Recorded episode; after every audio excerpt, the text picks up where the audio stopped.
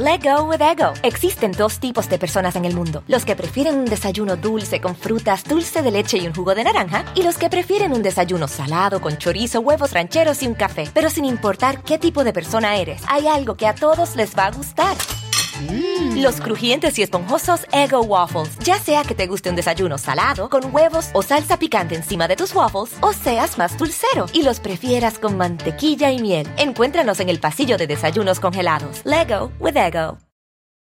Con Verizon, mantenerte conectado con tus seres queridos es más fácil de lo que crees. Obtén llamadas a Latinoamérica por nuestra cuenta con Globo Choice por tres años con una línea nueva en ciertos planes al Nemer. Después, solo 10 dólares al mes. Elige entre 17 países de Latinoamérica como la República Dominicana, Colombia y Cuba. Visita tu tienda Verizon hoy. Escoge uno de 17 países de Latinoamérica y agrega el plan Globo Choice elegido en un plazo de 30 días tras la activación. El crédito de 10 dólares al mes se aplica por 36 meses. Se aplica en términos adicionales. Se incluye hasta 5 horas al mes al país elegido. Se aplican cargos por exceso de uso.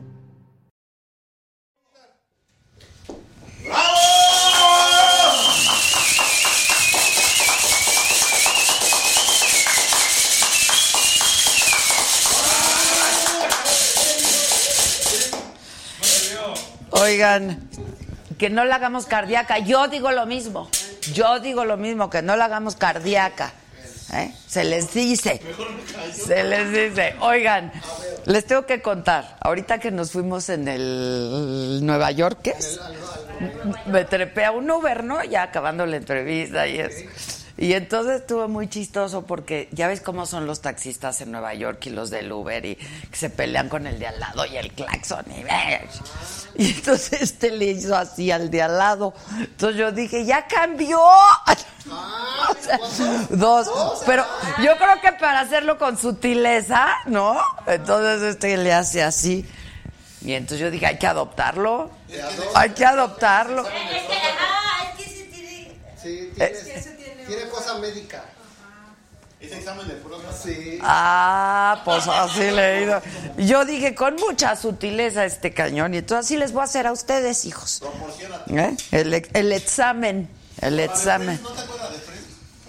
¿Cuál de todas? Ah, sí, sí, sí, sí, sí. Ah, Esta, esta es buena. Esa es buena. Y esta, la Roque Señal. Y la Britney Señal. Esa fue así, ¿no? ¿Eh? ¿Qué traen? La de así, la de así. Oigan, ¿qué pues? Hacía mucho frío en Nueva York, pero qué ciudad, la verdad. Qué mal la pasaron, ¿verdad? El Toño y el Jeremías y la Micha. La pasamos re bien. Y trajimos una entrevista que, ¿qué tal? Jeremías contesta. Estuvo increíble la entrevista con el coque. Eh, sí, el, el hermano del coque. De Hombre, está. lo descosí, lo Dijo descosí. hasta lo que no, sí es. Dijo hasta lo que no, pero además le mandó un mensaje a Felipe Calderón, bien padrísimo. Y al, y al actual presidente. Y al actual. Ay, este, este arete está que se me cae y se cae y se cae. ¿No tienen una gomita de un lápiz como para.? O ya me lo quito y ya. ¿Por qué no sirve, Jazz? Bueno, eso les cuento de Nueva York. Entonces trajimos una entrevista bajo el brazo que va a ser todo un escándalo. Ya lo verán, ya lo verán. Y los saludo con muchísimo gusto a toda mi ba- banda del Facebook y del YouTube. Hoy tenemos un programazo. Yo soy súper fan de los que vienen hoy. Al que no le guste, pues, ¿qué creen? Que vaya. Pues que ni modo. Ay, qué bonito es cuando se pinta de colores mi iPad. Mira. Marianita Sendejas, los extrañé ayer. Besos, abrazos, los amo. Qué encanto el programa del staff. Eso.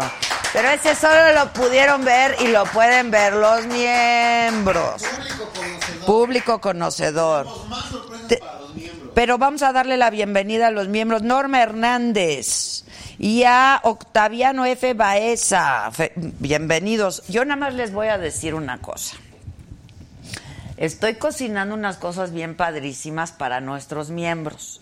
Los 49 pesos van a decir, puta, cómo no los puse, cómo no los puse, cómo no los puse. Pero allá ustedes, ahora sí que cada quien, ahora sí que cada quien.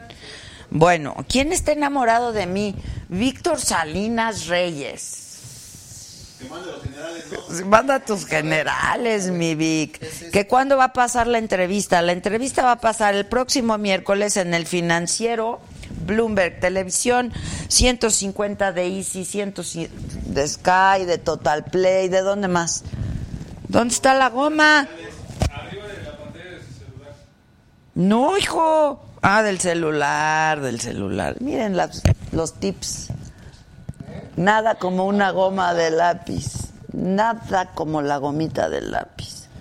Oigan, y también quiero darle la bienvenida a nuestra plataforma, que ya tiene algunas colaboraciones. La guapísima Caro Morán. Qué guapa está esa. Qué guapa está. Y entonces nos mandó estos dos libros que ya sacó. Remind Planner The Book, Remind Planner The Book, este es un primero y segundo. Y entonces, pues aquí vienen muchísimos consejos de qué hacer por la mañana, por la tarde, tu plan del día, vienen frases, vienen las victorias del día, pizarrón de lo inmediato, pi- pizarrón del fin de, pizarrón de lo urgente. Está bien padre, la verdad. A mí me gustan mucho estas agendas y estos libros, están increíbles. Y entonces, eh, está en la plataforma sus colaboraciones para que sepan Caro Morán qué hace, de qué habla, etcétera, etcétera. Pero es una chava guapa y talentosa. Y hablé con ella ayer y me dijo que para aquellas personas que compren el libro con el código La Saga les va a hacer el 15% de descuento. Para que vean, para que vean, que se escucha con eco. No, bájale tantito al aparato, compa. Bueno, entonces, en el Facebook, mis cuates dicen, Adela, estamos listos para irte a ver a Los Ángeles. Es que ya vamos a estar por ahí, por Los Ángeles. Este, ¿qué más? Eh, dice Ariadna López, ya estoy aquí, va a estar un actor que me cae bien, wow, a mí también, soy súper fan del Cochiloco, pues así lo conocemos como el Cochiloco, la verdad, sí. Miguel Ron desde San Diego, muchas gracias, Malanco Patricia desde Parral, Chihuahua, saludos a la familia Chávez, Marisol, saludos Adela, la mejor, muchísimas gracias, Julio H. Reyes, que soy lo máximo, muchas gracias. Y el Farfán, ya, ya, ya llegó la banda, aquí estamos todos. Que no estoy en YouTube, ¿cómo no? Aquí estamos en YouTube. Como no, vamos a estar el 13 de abril en 13 o 12 de abril en Los Ángeles. 13 de abril en Los Ángeles, 14 en San Antonio, ¿no? Ese fin de semana vamos a estar en Estados Unidos, Eh, pero toda la información está en mi Instagram, ahí la puedes encontrar. Eh, new member, welcome Brisa CR, bienvenido a nuestros nuevos miembros. Les conviene hacerse miembros, tengo muchas sorpresas para, súper conviene, créanmelo, porque los beneficios son buenísimos, porque ves cosas que nadie más puede ver, porque tenemos contenidos exclusivos para ti, porque estamos cocinando unas super sorpresas. Aplausos a Bo Concept.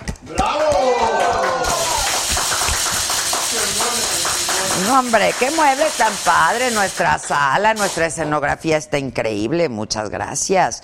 Este, sí, señora, no, señora. Sí, señor. ¿Sabes por qué ¿Qué hizo? Sí, señora, no, señora. ¿Quién dice así? Sí, claro. Oye. Muy divertida. Es que Macanota está muy chistosa. Yo hablé con ella. en la- Ah, porque vi su. ¿No vieron su Instagram que decía que la gente. que todo el mundo estaba de luto por lo de Karl Lagerfeld? Ya, también bájele tres. O sea, sí, pues quienes lo conocieron, pues sí, pero quienes no lo conocimos, pues tampoco pasa nada. Damos la información. La verdad es un genio, era un genio de la moda. Y sí está triste, pero bueno. Adela, iré a hacer un plantón afuera de tu oficina para que me regales una foto aunque la pague. No, mana, no. No, pero además a los miembros se les va a invitar a los programas. Entiéndanlo. Pollo Milán, Oli, tarde pero segura. Se pinta de azul. Porque acuérdense que en el YouTube te puedes hacer miembro, pero da- además puedes hacer colaboraciones y contribuciones dependiendo, pues ahora sí, de tu voluntad, ¿no? Este, y eso solamente puede ocurrir en el YouTube y entonces pues los beneficios son para la gente del YouTube que va a poder ver los Programas completos. Híjole, tengo una anécdota muy buena para Ah. nuestro próximo este, programa especial para miembros ¿De cuál es? Del, traste. ¿Que cuántas rolas van a cantar los elefantes? Pues muchos, muchos. ¿Cinco? Pues tres horas de concierto aquí, hombre. Este. Saludos desde Denver, Colorado. Karl Lagerfeld, una institución de la industria de la moda. Sin duda, sin duda. Y le dio nueva vida a Chanel como pocas veces se había visto en la industria de la boda. Me encanta tu programa, dice Oscar Crespo. Oscarito, si te gusta, también ve al YouTube, hazte miembro y píntate de colores bonitos como el rojo que nos gusta tanto. Ya tenemos un nuevo miembro, ¿Cuál? Adriana González de la Fuente. Bravo, Adrianita. Bravo, Adrianita. Guillermo Hernández Ancira dice, aquí atrapado en el tráfico y viendo la saga. Saludos al mejor equipo y se pintó de amarillo. Eh, saludos a Adela, muchas gracias. Javier, creo que es Javier Belsgar. Belsgar. Muchas gracias, Javiercito. Se pintó de azulito. Este, qué ganas de ir a San Francisco, también tan bonita ciudad, ¿verdad? ¿Que cuánto dura la membresía? No, pues es mensual, compadre, es mensual. Sí, lo que tú quieras que te dure. Yo les recomiendo que ya lo hagan. Eh, Lulucita Piñeiro, hola Lulucita, saludos a todos, les manda Lulucita que se pintó de azul. Nuevo miembro Isabel Ridó, tú muy bien, mi querida Isabel. Otro nuevo miembro Israel Vargas. Ustedes muy bien, ya verán, ya verán, ya verán. Grandes sorpresas estamos cocinando, grandes. Oigan, este, hoy es martes, es 19 de febrero, no hubo saga ayer porque, saga live pues, porque eh, estábamos volando de regreso de Nueva York después de nuestra entrevista. Dice Julieta Jiménez, hola Delita, primera vez que te miro desde mi casa esta semana me tocó descansar en la noche. Bien, descansa y disfruta de la compañía de ellos. Si es que de la mía no disfrutas, de la de ellos seguro, seguro que sí vas a disfrutar. Que YouTube no mandó notificación. Sí mandó, nos llegó, nos llegó. Otra vez con el- la telesecundaria, que cómo se hacen miembros. Es bien fácil, manis. Te metes al, al- nuestra, a mi página de la saga o a mi Instagram de Adela Micha o de saga y ahí dice cómo te haces miembro. Es muy fácil, es por YouTube.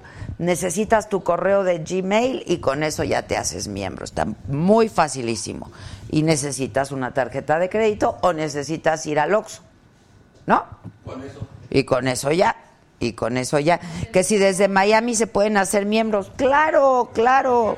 Sobre todo desde allá, de cualquier parte del mundo. Mira, eh, Laura hoy ya es miembro. Bien, Laurita, tú muy bien. Bueno, hoy que es martes 19 de febrero, quiero contarles que se dio la primera. Esto es importante. Si vas a ir a cenar o alguien te va a hablar o con alguien vas a conversar, que no te agarren de bajada y que sepas de qué te están hablando. Resulta que hoy se dio la primera lectura sobre el dictamen de la Guardia Nacional en el Senado, en el Pleno del Senado. Mientras esto ocurría, la Comisión Nacional de Derechos Humanos dijo que la Guardia Nacional no es ni pertinente ni, ni viable como está propuesta.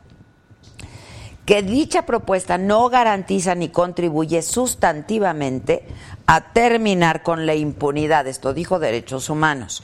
El jueves ya se va a votar, mañana hay discusión también. Y se va a votar el jueves la Guardia Nacional. Entonces, Morena y sus aliados, que son Morena, el PES y el Partido Verde, porque ahora pues el Verde ya es aliado de Morena, eh, suman 76 votos, necesitan nueve más, nueve de la oposición para que la Guardia Nacional sea aprobada. La oposición dice que no se los va a dar tal y como viene. Entonces vamos a ver qué pasa en los próximos días. Ricardo Gallardo, coordinador de los diputados del PRD, presentó su renuncia al partido, dijo que el PRD se alejó de sus convicciones de izquierda y junto con él, con Gallardo, se fueron ocho legisladores, ahora van a ser independientes, no se van a sumar a ninguna otra fracción. Pueden ser, pueden ser. Vamos a ver qué pasa, son ocho. El presidente López Obrador aceptó tener una audiencia con Guillermo García Alcocer, el titular de la Comisión Reguladora de Energía. Y es que esto ha sido los dimes y diretes que han habido en los últimos días. López Obrador dice que no hay una persecución contra García Alcocer mientras se le investiga por un probable conflicto de interés, debido a que uno de sus familiares es representante legal de tres empresas reguladas por la comisión.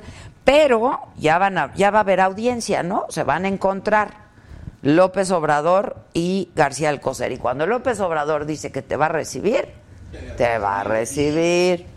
Y Laurita es lo máximo. ¿De verdad qué haríamos sin Laurita? Nada. Y a 13 años de la tragedia en Pasta de Conchos, donde 65 mineros perdieron la vida, el senador Napoleón Gómez Urrutia dijo a familiares de las víctimas que siguen con las exigencias para que se castigue a los responsables de lo que él llamó una negligencia criminal. Por la mañana López Obrador se comprometió a dar justicia a los familiares y no descartó tampoco eh, emprender el rescate 13 años después de los cuerpos atrapados. Un tribunal federal rechazó concederle un amparo a Miguel Ángel Félix Gallardo para que cumpla su sentencia de 37 años de prisión ya en su domicilio. Quien fuera líder del cártel de Guadalajara se va a tener que quedar en el penal de máxima seguridad de Puente Grande en Jalisco, siempre y cuando pues no contrate al ingeniero del Chapo. No, vaya a ser que se les escape. Pues vaya a ser. Alejandro Scott, bienvenido como miembro. Muchísimas gracias. Este martes, les decía, murió Karl Lagerfeld, pues sí, uno de los más grandes diseñadores de moda. Eh, revolucionó la marca Chanel. El diseñador murió 85 años de edad, vivía en París evidentemente, pero era de origen alemán y eh, pues no se han revelado las causas de su muerte, pero un hombre ya de 85 años de edad. Te recuerdo que estos y muchos otros contenidos con detalles, con reportajes de investigación los puedes encontrar en nuestra plataforma, en la saga. Ahí viene absolutamente toda la información del día de lo que ocurre, de lo que está ocurriendo y de lo que va a ocurrir. La-saga.com. Y del mismo autor, la-sagastore.com, ahí puedes encontrar todos nuestros productos promocionales y muchas cosas más de nuestra nueva marca, que es Walking Legend, y traemos cosas padrísimas. ¿Quién viene hoy? Joaquín Cosío. Mejor conocido como el Cochiloco. Yo soy súper fan. Y el grupo español Elefantes. Bravísimo. Elefantes. No es elefante, estos son elefantes, son españoles, son de Barcelona. Ahora, te recuerdo que si por algún motivo no nos pudiste ver o, o- ver alguno de nuestros programas, si eres miembro puedes verlo. Y si no lo puedes escuchar en podcast, eh, ahí puedes escuchar todos los programas de la saga live. Estamos en Spotify como La Saga con Adela Micha. Y hay como cosa suya, pues denle compartir al Facebook. No sean mezquinos, banda, de verdad. Necesitamos aumentar nuestros números para poder seguir. Fitness Lifestyle dice, ya que le bajen al mame de Lagerfeld. Ahora resulta que todos tenemos de su ropa. ¡Oilos! ¡Ya llegó el cochiloco!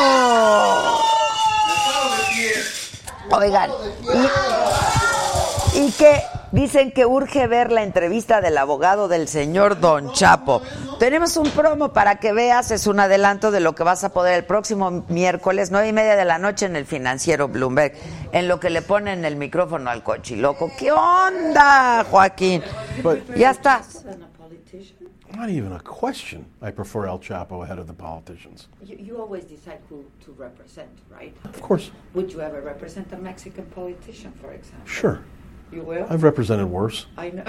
So, Is the Chapo tempted to collaborate um, with, with the he's not cooperating. He's not cooperating. If he wanted to cooperate, he would have cooperated before the trial. Yeah. Did you ask him? I mean, what, I can't discuss what I talked to him about. there any chance, because he's very good at it, escaping prisons? No, Is there no any chance, no chance. This again, this is America. This is not Mexico. Do you Uh, regret uh, taking the case? And uh, what happened? What, what, what did, I mean, too much evidence. That's what Much happened. evidence, Yeah. yeah. It- There was just, it was very clear that this was designed to convict Joaquin Guzman at any cost. Do you ever get attached to, to your client? I mean, Sure. what about uh, Joaquin? Um, and I liked him a lot, you know, but uh, it's, it, I did everything I could for him. Um, I don't lose trials often. This is the first one in a very long time. But when you name the ex-presidents, are you absolutely sure that they It's, were? ask the government. Uh, The government witnesses said it. I didn't say it. Um, you know, am I sure? I don't know. I, I, you, know, you have to ask the government And the witnesses. witnesses, um, do they have the moral authority and the credibility? I mean, They had the moral authority to, to convict Joaquin Guzman and ensure that he dies in prison. If they can do that, I think they can accuse the Mexican presidents. I think you have to know. And look at these people. And, th- and this one you have now, Calderon is no better No. than Peña, Calderón. Fox. Go to Well, steal. right. I I'll understand. you know. But your new president certainly has some old problems, um, is what I would say. And it certainly, we certainly tried to get some of it out during the trial. We were stopped for the most part. I felt that the American, the prosecutors were doing all they could to protect the Mexican government uh, from embarrassment. Certainly that came out. There was some efforts not to embarrass um, officials from other countries, but I'm untethered now. I'm not under any kind of uh, gag rule at times. I mean, it was frustrating for me during the trial to see this stuff come out and to see the politicians screaming and yelling, I'm going to sue. Well, Yeah, they were gonna sue. here I am. Come here and deliver me legal papers. It would make me, nothing would make me happier than to get sued by one of these scumbag Mexican politicians who was accused of being on the take. Nothing would make me happier. I'm right here. Come and get me. It was a circus, you think? I mean, It was a circus, I would say. it was very you know, mediatic, this thing, no? if you're going to report, period, you should have an IQ. I would say around 100. I don't. I'm not asking for much from the You know why media. you're really I'm not asking for really much. But. I mean, so I don't know how, but I just could tell the English writing reporters, it was just absolutely fucking atrocious. By the way, am I allowed to curse on this, or is that going to get bleeped out? no, of course you can. curse. Oh, good. Then I feel. No, I, I know that I asked after I did it five times. Everything you're saying is gonna be on air. Perfect. I promise. I don't I have a problem. I appreciate that. That's why I agree. You're my last interview. I'm never doing another interview after this one. Really? This is the last interview on Chapo. This is it. Porque reconoces lo importante, el financiero Bloomberg. Ay, qué fuertes declaraciones, ¿no? Está cañón el Jeffrey Lichtman. Está cañón. Y pues ahí está. Ahí le hace esta invitación al expresidente Calderón a que vaya y lo demande. Este, le dijo, aquí te estoy esperando, ven y demándame. Ven por mí. Y que si Peña, sí, que nada lo haría más feliz. Y que si Peña, y que si Fox, y que si nuestro actual presidente también tiene sus historias, dijo Lichtman. Y luego también dijo, que ahora les vamos a pasar ese fragmento por el Twitter y por el Instagram, dijo, yo reto a Felipe Calderón a que se haga el polígrafo conmigo. Uno de los dos lo va a reprobar y no voy a ser yo. ¡Vámonos! Está fuerte, fuerte, fuerte. Se nos descoció. Vamos a aplaudirle a Joaquín Cosío.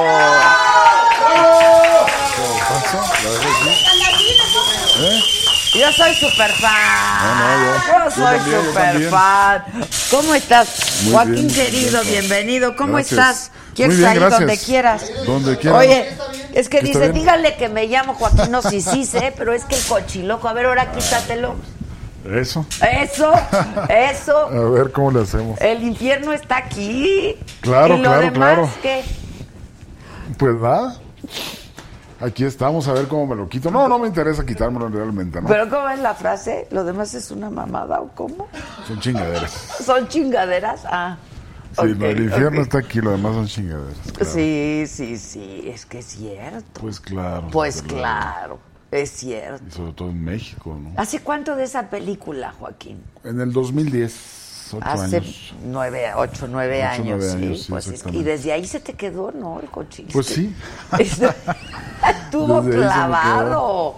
Pues a la gente le gustó mucho, ¿no? A la gente, le- digo, di- me refiero a la gente de la, de la calle, la que va a ver el cine. Le encantó, sí, y este, la gente me reconoce como tal. Sí, Como el que te dicen en la calle, cochiloco, claro. cochi- sí. Sí, entre otras uh, nombres, eh, también me dicen Joaquín, desde luego, pero el, el más frecuente es Cochiloco. Cochiloco. ¿Te molesta?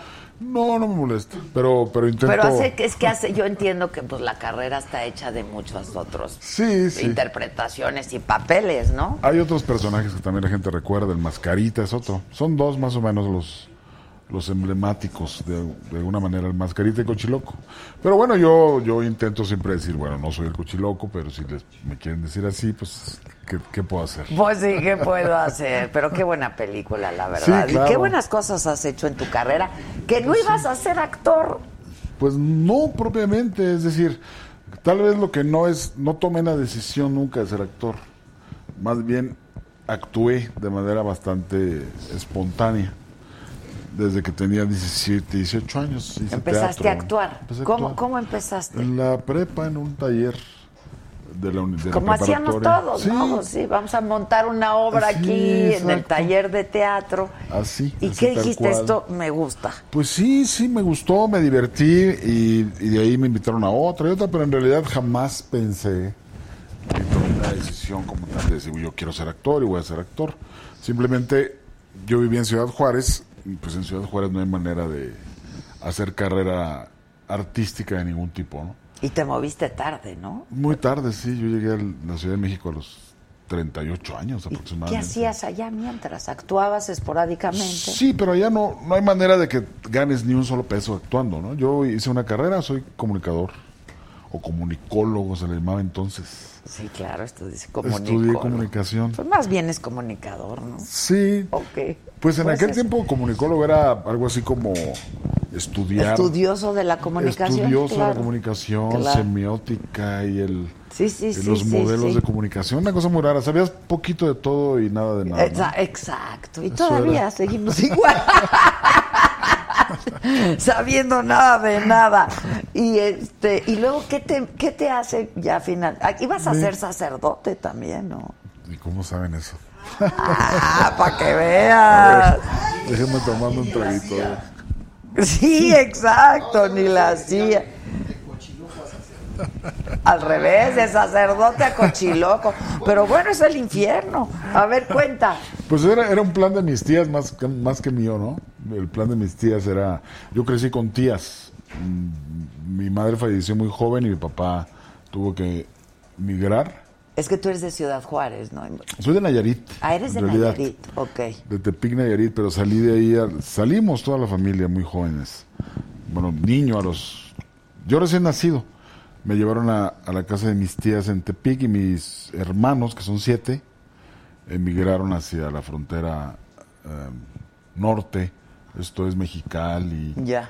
Ah, o sea, zonas. separaron a la familia. Sí, porque yo era el más pequeño, entonces ante la muerte de mi madre y el- el- la migración de mi padre, a mí me envían con mis tías y me educan mis tías. puras- Hermanas de tu madre. de mi padre. Ah, de tu padre, sí. ok, ok. Y mi abuela, eran cuatro, cuatro mujeres. Mi abuela, una hermana de mi abuela, dos hermanas de mi abuela y mi tía. Y crezco, crezco con señoras. Está, está- está complejo. Pues sí. Pero Pudo- tiene su encanto. Tiene su Pudieron haber encanto. pasado muchas cosas, pero ¿Y qué decían? ¿Vas a ser sacerdote? Pues me, me dieron una vida muy muy religiosa de niño. De niño fui iba a misa dos veces a la semana, me confesaba también una vez a la semana, en fin, una vida religiosa muy ¿Y hoy en día? intensa. No, no, no, ya. ¿Cero? No, no, yo ya fui a misa, ya, todo lo que tenía pagaste que tu cuota. Ya, ya. Ya pagaste la cuota, Sí, ya, Joaquín. ya, ya hice todo lo que tenía que hacer en ese sentido. Y cuando les dijiste en él, no quiero ser sacerdote. Pues más bien fue como una circunstancia natural que se fue dando. Yo, de hecho, yo dejé de verlas cuando me reúnen con mis hermanos y ya, esto es en Mexicali, en la frontera, y ya dejo... ¿A qué edad fue eso? Pues andaría yo como en tercero de primaria, o sea, Ok, muy ok, jovencito. ok. Tercero, cuarto de primaria, muy joven. Y ya ahí yo ya, ya conozco otro tipo de vida, que es la de la frontera, que es la que me encanta. Sí, claro. Y cambia, cambia toda mi vida y ya todas las aspiraciones que ellas tenían de que yo fuera un, un santo se fueron perdiendo. Se fue. pobres, qué decepción, ¿no? Pues sí, sí, sí. Y acabé de actor, finalmente. No les ha de haber gustado ni tantito. Bueno, cuando mi tía, en aquellos años que me iba a ver, fueron muriendo poco a poco todas. La última fue mi tía. Le invitaba yo a que me fuera a ver a teatro, al teatro allá en Ciudad Juárez. Y siempre terminaba diciendo, qué bonito, Joaquín, pero ¿por qué no te dedicas a algo más serio? Haz algo más serio.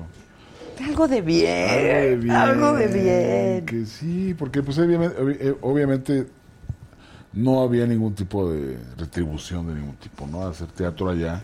Como todavía hacer teatro en la provincia o en el Qué interior. difícil, ¿no? Pues sí, no, no hay manera. Se hace, ahí sí que se hace por ganas. Sí, claro, por, por, por vocación y por pasión, sí, Sí, sin duda.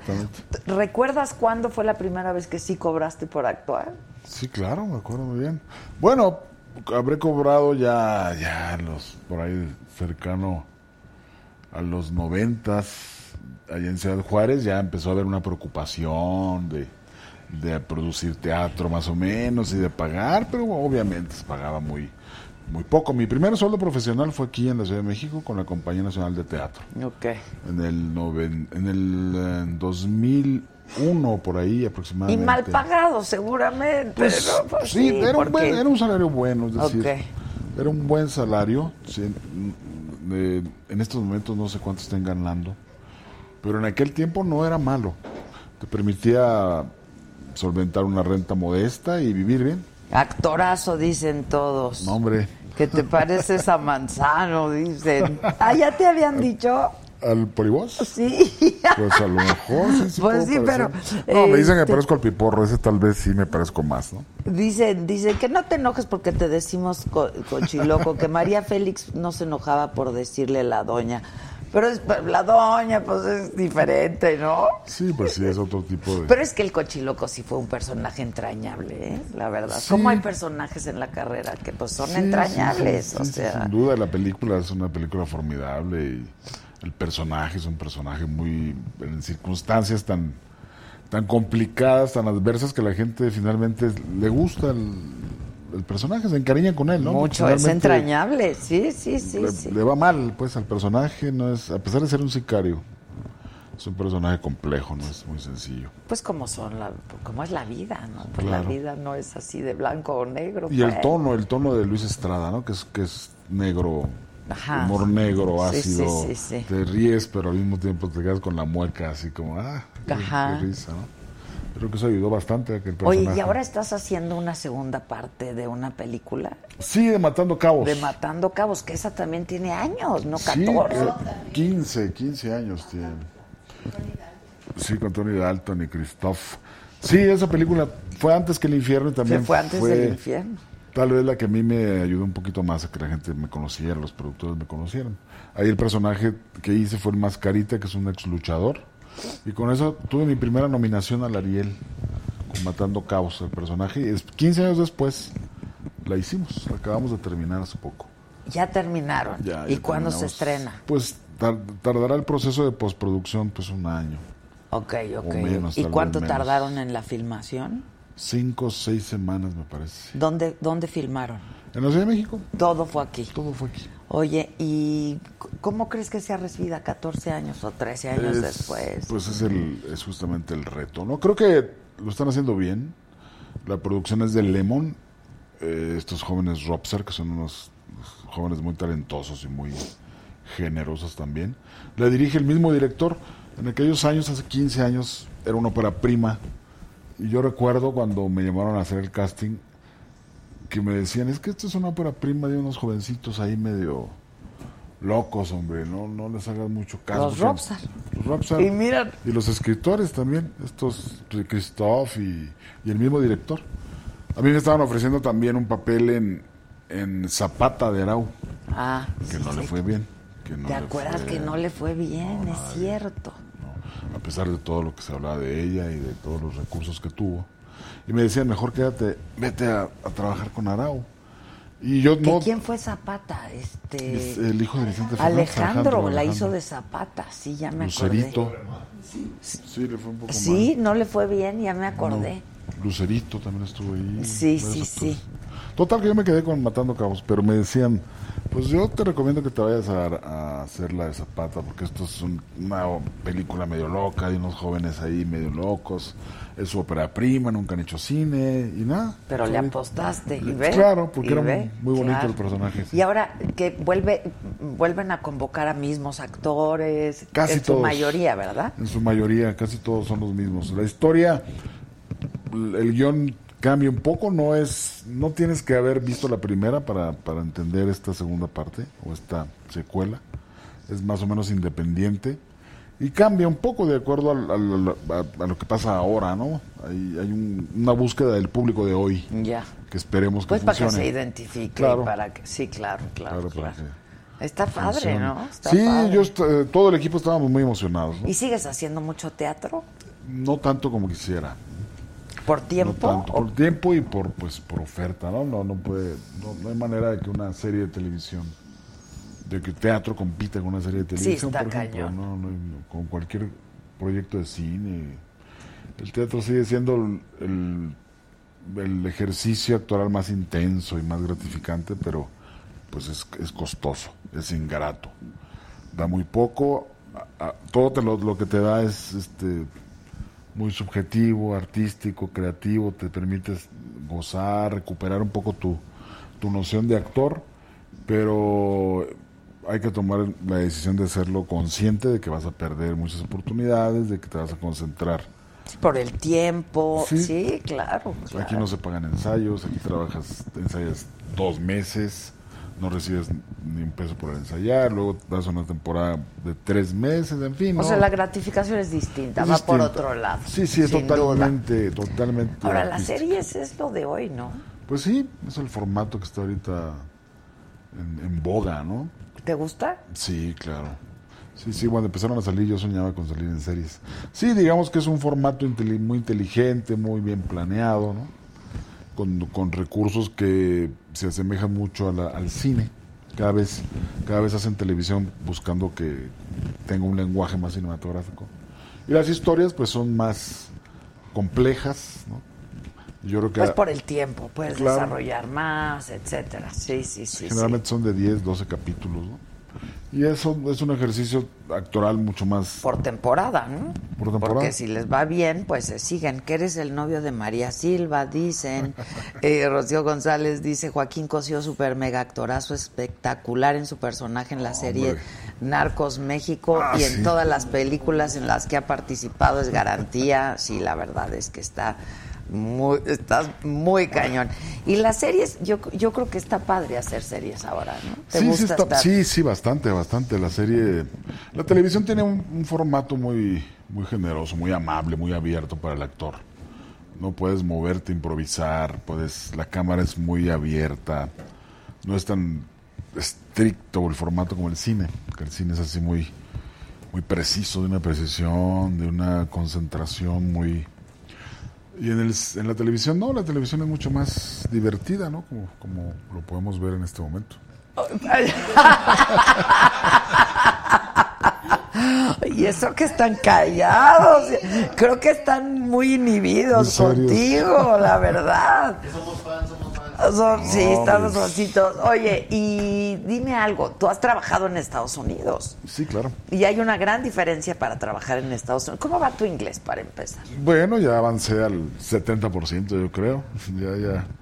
No es, no, no, no ha sido necesario hasta ahora. Pero también me ha limitado bastante. tú... Ajá. Me que- ha limitado bastante. Pero ah, es algo que me interesa. Nunca me preocupé por estudiarlo bien, nunca me interesó aprenderlo.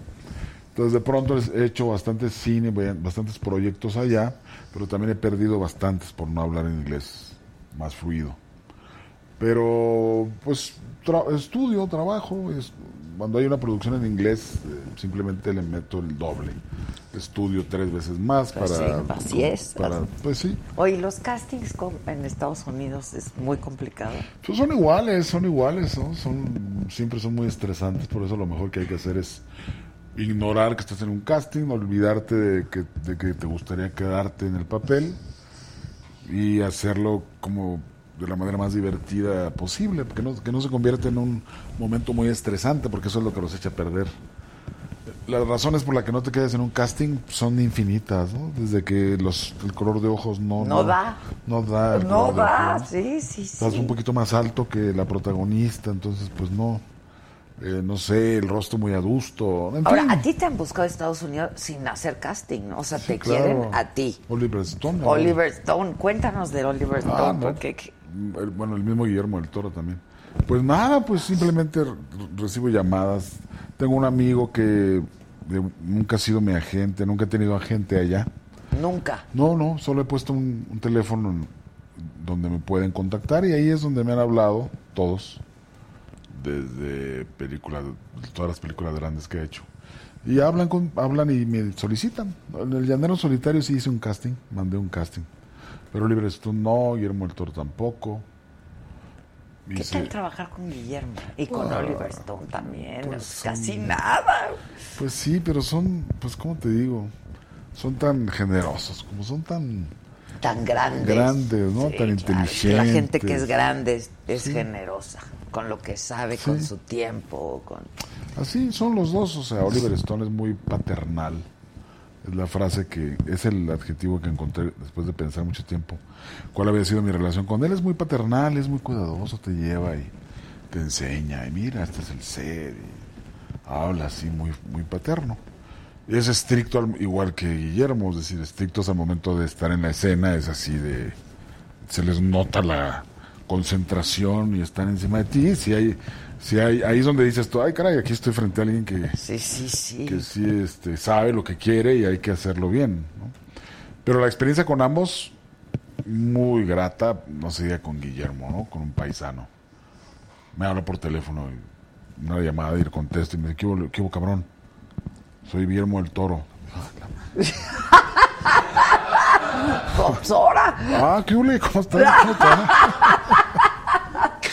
Así, ¿no? ¿Y en qué andas? Y tenía yo como 20 cosas. En nada, en nada. Ah, aquí. sí, en nada. En nada, ¿qué Pues quieres? aquí nada. Matando el tiempo. Sí. ¿Y qué te quiero para mi película? Para una serie que hicimos en Canadá, en Toronto. Ajá. Una serie que se llama The Strain. Que él escribió, que él produjo, etcétera. Una serie muy bonita que le fue muy bien. Eh, muy interesante, fantástica, sobre una serie de una especie de vampiros zombies que llegan a Nueva York y contaminan todo el y ahí entra todo ese ambiente hay un, hay un ex luchador mexicano eh, eh, que, que se convierte en un cazador de vampiros Ah, ok, era yo. ok, ok.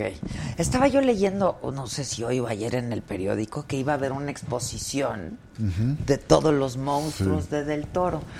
Que se Aquí en canceló México, que, pues yo no sé si se canceló o se pospuso. se pospuso creo sí Sí, ¿verdad? por los problemas Por de los, los incendios, en Sí. California. O sea, dijo, lo que yo leí es que no se dañó nada, pero que pues, sí se había retrasado bastante. toda su colección de monstruos y de cosas así ¿Tú ¿no? conoces su casa? no no no Dicen que su casa. Bueno, yo lo he visto en reportajes. sí yo también Y es una locura. Sí sí pues estamos ante O sea, creo que estén ahí con la del exorcista. de Frankenstein y Sí, todos ellos no sí, sí. Sí. Qué personaje, ¿no? Claro, y es además un, un, un amante ¿no? de, la, de la cultura mexicana, es decir, hablando de manera muy, sin tener demasiadas bases, pero esta película de, de ¿cómo se llamó? La, con la que ganó el Oscar, la de la sombra del agua, la forma del agua. La forma del agua, Bueno, The Shape of Water. A mí me encantó Water, esa Sí, película. preciosa, pero hay un nexo con el, el famoso monstruo de la laguna verde. de- Pues sí, que es claro, este claro, muy mexicano. muy el- mexicano el- que lo vimos de niños, ¿no? Y la que leyenda, claro. entonces hay una conexión siempre con el con México, ¿no? Con permiso, dice. Yo aquí tengo, mira. Ándele. Oye, Joaquín, pero dime, por ejemplo, cuando Gracias. te dirige un gringo, ¿no? Cuando te dirige, por ejemplo, Oliver Stone, y no sabías, ahora hablas ya el 70%. Sí, pero ahorita cuando ya es otra cosa. Ok, pero antes, ¿cómo, cómo Sí. te dirigen? ¿Es complicado? Mira, la primera experiencia que yo tuve Digo, en cuando inglés, eres gran actor como Joaquín, pues eres gran actor, pero... pues, eh, la primera experiencia que tuve fue con James Bond, un James Bond. Ok.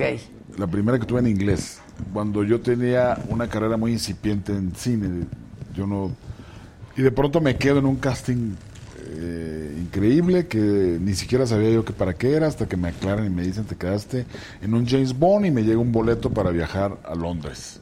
Ahí eh, dije yo, madre, ¿qué voy a hacer? y luego Londres, no se les entiende. Sí, no, aparte. Y ahí tomé la decisión, dije yo, bueno, no sé inglés, pero bueno, me quieren. O sea, yo hice un casting, me quieren, nunca dije que sé inglés, nunca mentí, ni nunca mentí al respecto. Entonces, pues voy así, ¿no? Voy. Llego a Londres, ¿no? Hago el, el consabido chis- chiste de quererme meter por el lado normal Sí, del sí. carro y ellos te abren la otra puerta y todo el rollo. Sí, sí, sí. Llego y me dicen que tengo una entrevista con el director. Yo todo lo entiendo. La, la persona que estaba ahí tratándome hablaba medio, un español pésimo, pero sí es- le entendía. Ok, ok. Entonces el director quiere hablar contigo, pues voy con el director, me meto, yo ya traía una especie de un clic donde yo había dicho, yo no voy a sufrir, yo voy a, a estar a gusto. Me pasan con Mark Foster, que nominado al Oscar o ganó el Oscar, creo. Eh, y él empieza a hablar y hablar y hablar. Bueno, yo empiezo a ver su cara y encuentro el mecanismo para sobrevivir en Londres, que es, si pone cara de sorpresa, pues yo pongo la, la misma cara. De. Si, si de repente dice algo, no, enfáticamente, pues yo hago lo mismo. Pero no entendí nada. O sea, y francamente habló como 40 minutos. Y yo, y sobreviví, o sea, salí, salí ileso. Él siempre creyó que yo le entendía, siempre que yo. Y no, no te estoy exagerando nada, ni mintiendo. No, No, no, le te- entendí nada. Nada. Nada, habló, habló, tiró rollo, y yo solo lo que hacía era seguirlo. Ah, ok. Se reía, pues yo me reía igual. Bien, y ya me sacaron de ahí, me fui.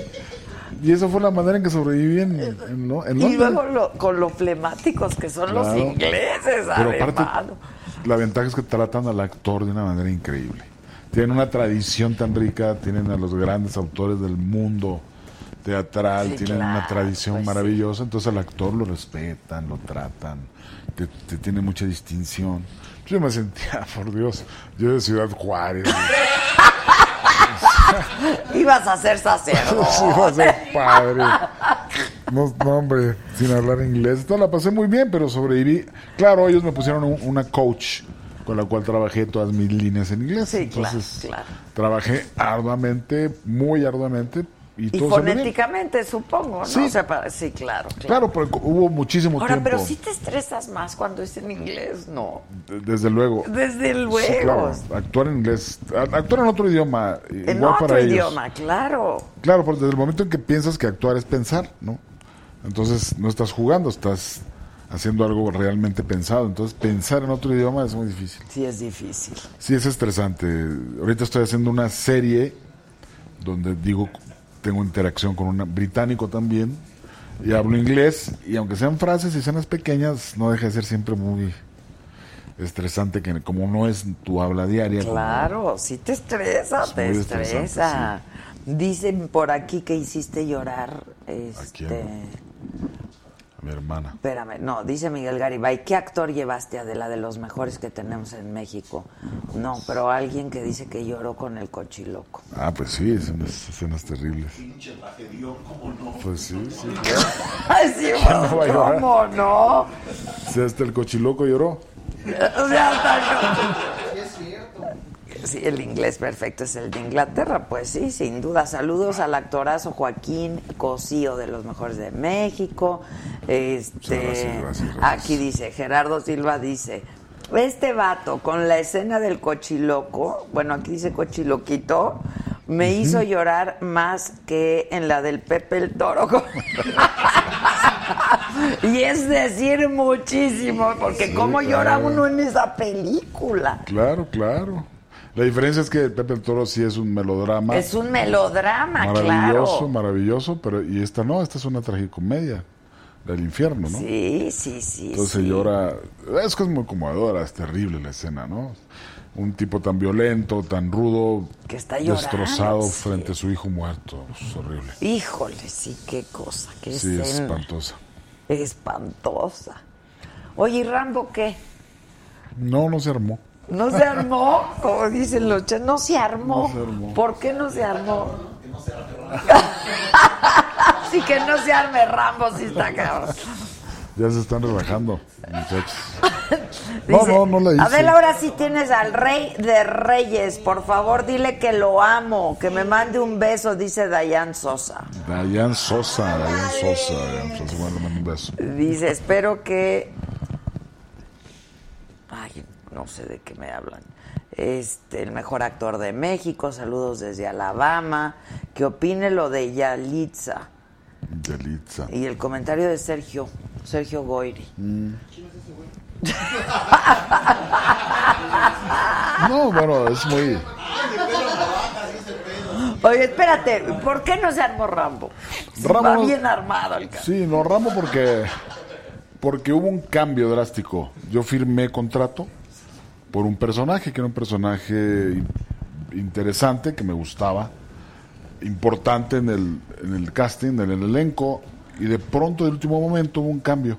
Me cambiaron el personaje por uno que ya no me interesó hacer. Ah, ok. Uno que era el típico personaje que Rambo mataba rápidamente y ya, no tenía nada de, de sentido. Sí, porque no es el tiempo de la... No, no, yo siempre he dicho que no hay escenas cortas o largas o no Sí, participaciones claro. cortas o largas, sino buenas o malas. Claro. Pero ahí pues no, ¿qué? ¿Ibas a salir? Claro, a salir a nada, ¿no? Lo que siempre rehuí desde que empecé a hacer cine, que es que me quedara yo en puro matón o en puro... Siempre dije que no a todo aquello. Pude decirlo porque hacía teatro. Entonces siempre me escapé y el Rambo de pronto cambió de persona. Me dijeron, te, vas a- te vamos a dar este otro. Pues yo ya no me interesó. Y lo comenté y les dije, pues ya no. En el contrato hay un personaje. Ese personaje no es el que ustedes Me el están que acordamos. claro, Me estás cambiando, entonces yo puedo decir que no y eso fue la razón. Oye, ¿y tienes tiempo libre? Porque trabajas mucho. Pues- y cuando no trabajas de actor, trabajas de escritor, que también es un trabajo, entonces... Pues sí. No, realmente tengo una racha muy fuerte de trabajo desde hace unos tres años. Pero hay que estar preparados para que las rachas mengüen. Entonces, Todo ahorita, mengua, pues, pero esperemos mengua. que tarde. que no mengue rápido. No mengue pronto. Por favor, Joaquín, que Pues no. apro- aprovecho ahorita que hay racha, ¿no? Este, ¿y tienes hijos? Tengo un hijo, claro. Un hijo pequeño de seis años. Ah, ok, ok, o sea, está muy chiquito Sí, para sí. saber si se va a dedicar a esto o no. todavía no, no sabe, tiene seis añitos. Lo tuve a los 50 años. Ya estaba yo grandecito. Dicen que es cuando más disfrutas a los hijos. Digo, es otro momento en realidad y se vive de manera distinta, Sí. yo creo, pero Yo tenía un poco de miedo, ¿no? Por decir la edad, etc. Pero no, pues el niño, para el niño eres su papá como estás y como eres. ¿no? pues sí, claro. No hay nada. Entonces es una relación formidable y la mejor decisión de mi vida, yo creo. ¿Cómo cambia la perspectiva en la vida con los hijos, verdad? Cómo te reconcilias con todo y amaneces. Está muy cañón. Sí, sí, Está muy cañón. Yo no lo creía, pero cuando ya tuve a mi hijo, sí es. Hasta que no lo tienes, no ¿Tú no lo crees, tienes? La verdad. Ahora sí cuenta de Yalitza, que tú qué opinas. No, desde luego que me parece, pues, que ha exacerbado toda una serie de, de perfiles muy negativos de parte de toda la sociedad nuestra, ¿no? Yo creo que Yalitza es una actriz, o sea, ningún actor actúa con currículum, ¿no? No, no, no actúas presentando lo- las películas, las películas que has hecho antes. Ella es actriz porque está haciendo un papel y ese papel nos conmueve y es verdadero y con eso es más que suficiente. Entonces, todo lo que se ha derivado de ahí solo ha demostrado pues una serie de deficiencias eh, en la sensibilidad y en la inteligencia de nosotros, ¿no? Muy, muy ¿Qué dijo ese? ¿Qué dijo Goyri, eh? Que era una india. Señora, no señora. Una india que... Ah, de ahí viene lo de sí, señora, no sé. Sí, sí, sí. Y incluso ahí ahorita están acusando a varias actrices de un de haber generado un chat contra contra Yalitza que también es totalmente falso, ¿no? Me consta que ahí se están está haciendo pues todo un- una está saliendo pues una serie de de perfiles de la de nuestra personalidad Pero es muy de los mexicanos. Sí, muy eso, no, no, ¿no? no soportamos el éxito de los otros. O Pues sea, sí, qué feo, Joaquín. claro que sí. A ver, dice Francisco Estrada dice, Adela, que el cochiloco le diga a mi hermana Lupita que ya no la ande regando. Ah, no, pues sí, para eso la gente me busca. En las calles me piden que los. Hace poco lo comenté, la gente de la calle de pronto me dice: Dime, Dime dime, no chingaderas, dime. Yo soy. A ver, échate una chingadera. No, no, yo soy hombre de paz. En una gasolinera, no me acuerdo por dónde, también se acercó la señorita de la gasolina y le dijo, a ver, dígame algo. Yo, sí le digo, señorita, a ver, a ver, cabrón, dime algo, cabrón. No, pues que no sé qué, ráyamela, ráyamela. No, no, ¿qué le pasa? O sea, son, cosas muy raras que la gente pide. Digo, con toda la proporción guardada, yo hacía una tontería, pero cuando hacía el Big Brother y nominaba a la gente en la calle, me decía, "Ay, nomíname, nomíname. Y yo decía, pues, ¿qué es eso? Expúlsame. ¿Sabes? Pero está precioso sí. que te quieran que nos digas. Yo sí quiero que me digas unas cuantas chingaderas. No, no, no, mire, yo soy hombre de paz. Hombre de paz, ¿quién lo dijera, verdad? Dice un abrazo al gran actor, dice Yesenia Robles. Este. Pero oye, esto es lo que estamos. Sí, es muy de los mexicanos. Yo me quejo mucho de eso y lo comparto aquí con quienes nos siguen, porque debemos de aprender a celebrar el éxito de los nuestros, duda, ¿no? Y no andarnos supuesto. regateando y buscándole por dónde. Puede o Sí. no gustarte, pues, o sea. Pero ya si alguien de nosotros tiene éxito, creo que todos deberíamos de estar contentos Sin como duda, mexicanos por sin duda alguna, ¿no? Es lo que ocurre, lo que yo pienso es que la, la carrera de actor y de actriz también es muy dura. Es una carrera donde no se premia el esfuerzo, ni se Sí. premia la dedicación, donde hay mucho de azar, donde hay mucha fortuna. Pero si estás en el momento en el que te llaman y lo haces como Yalitza, esa es la carrera.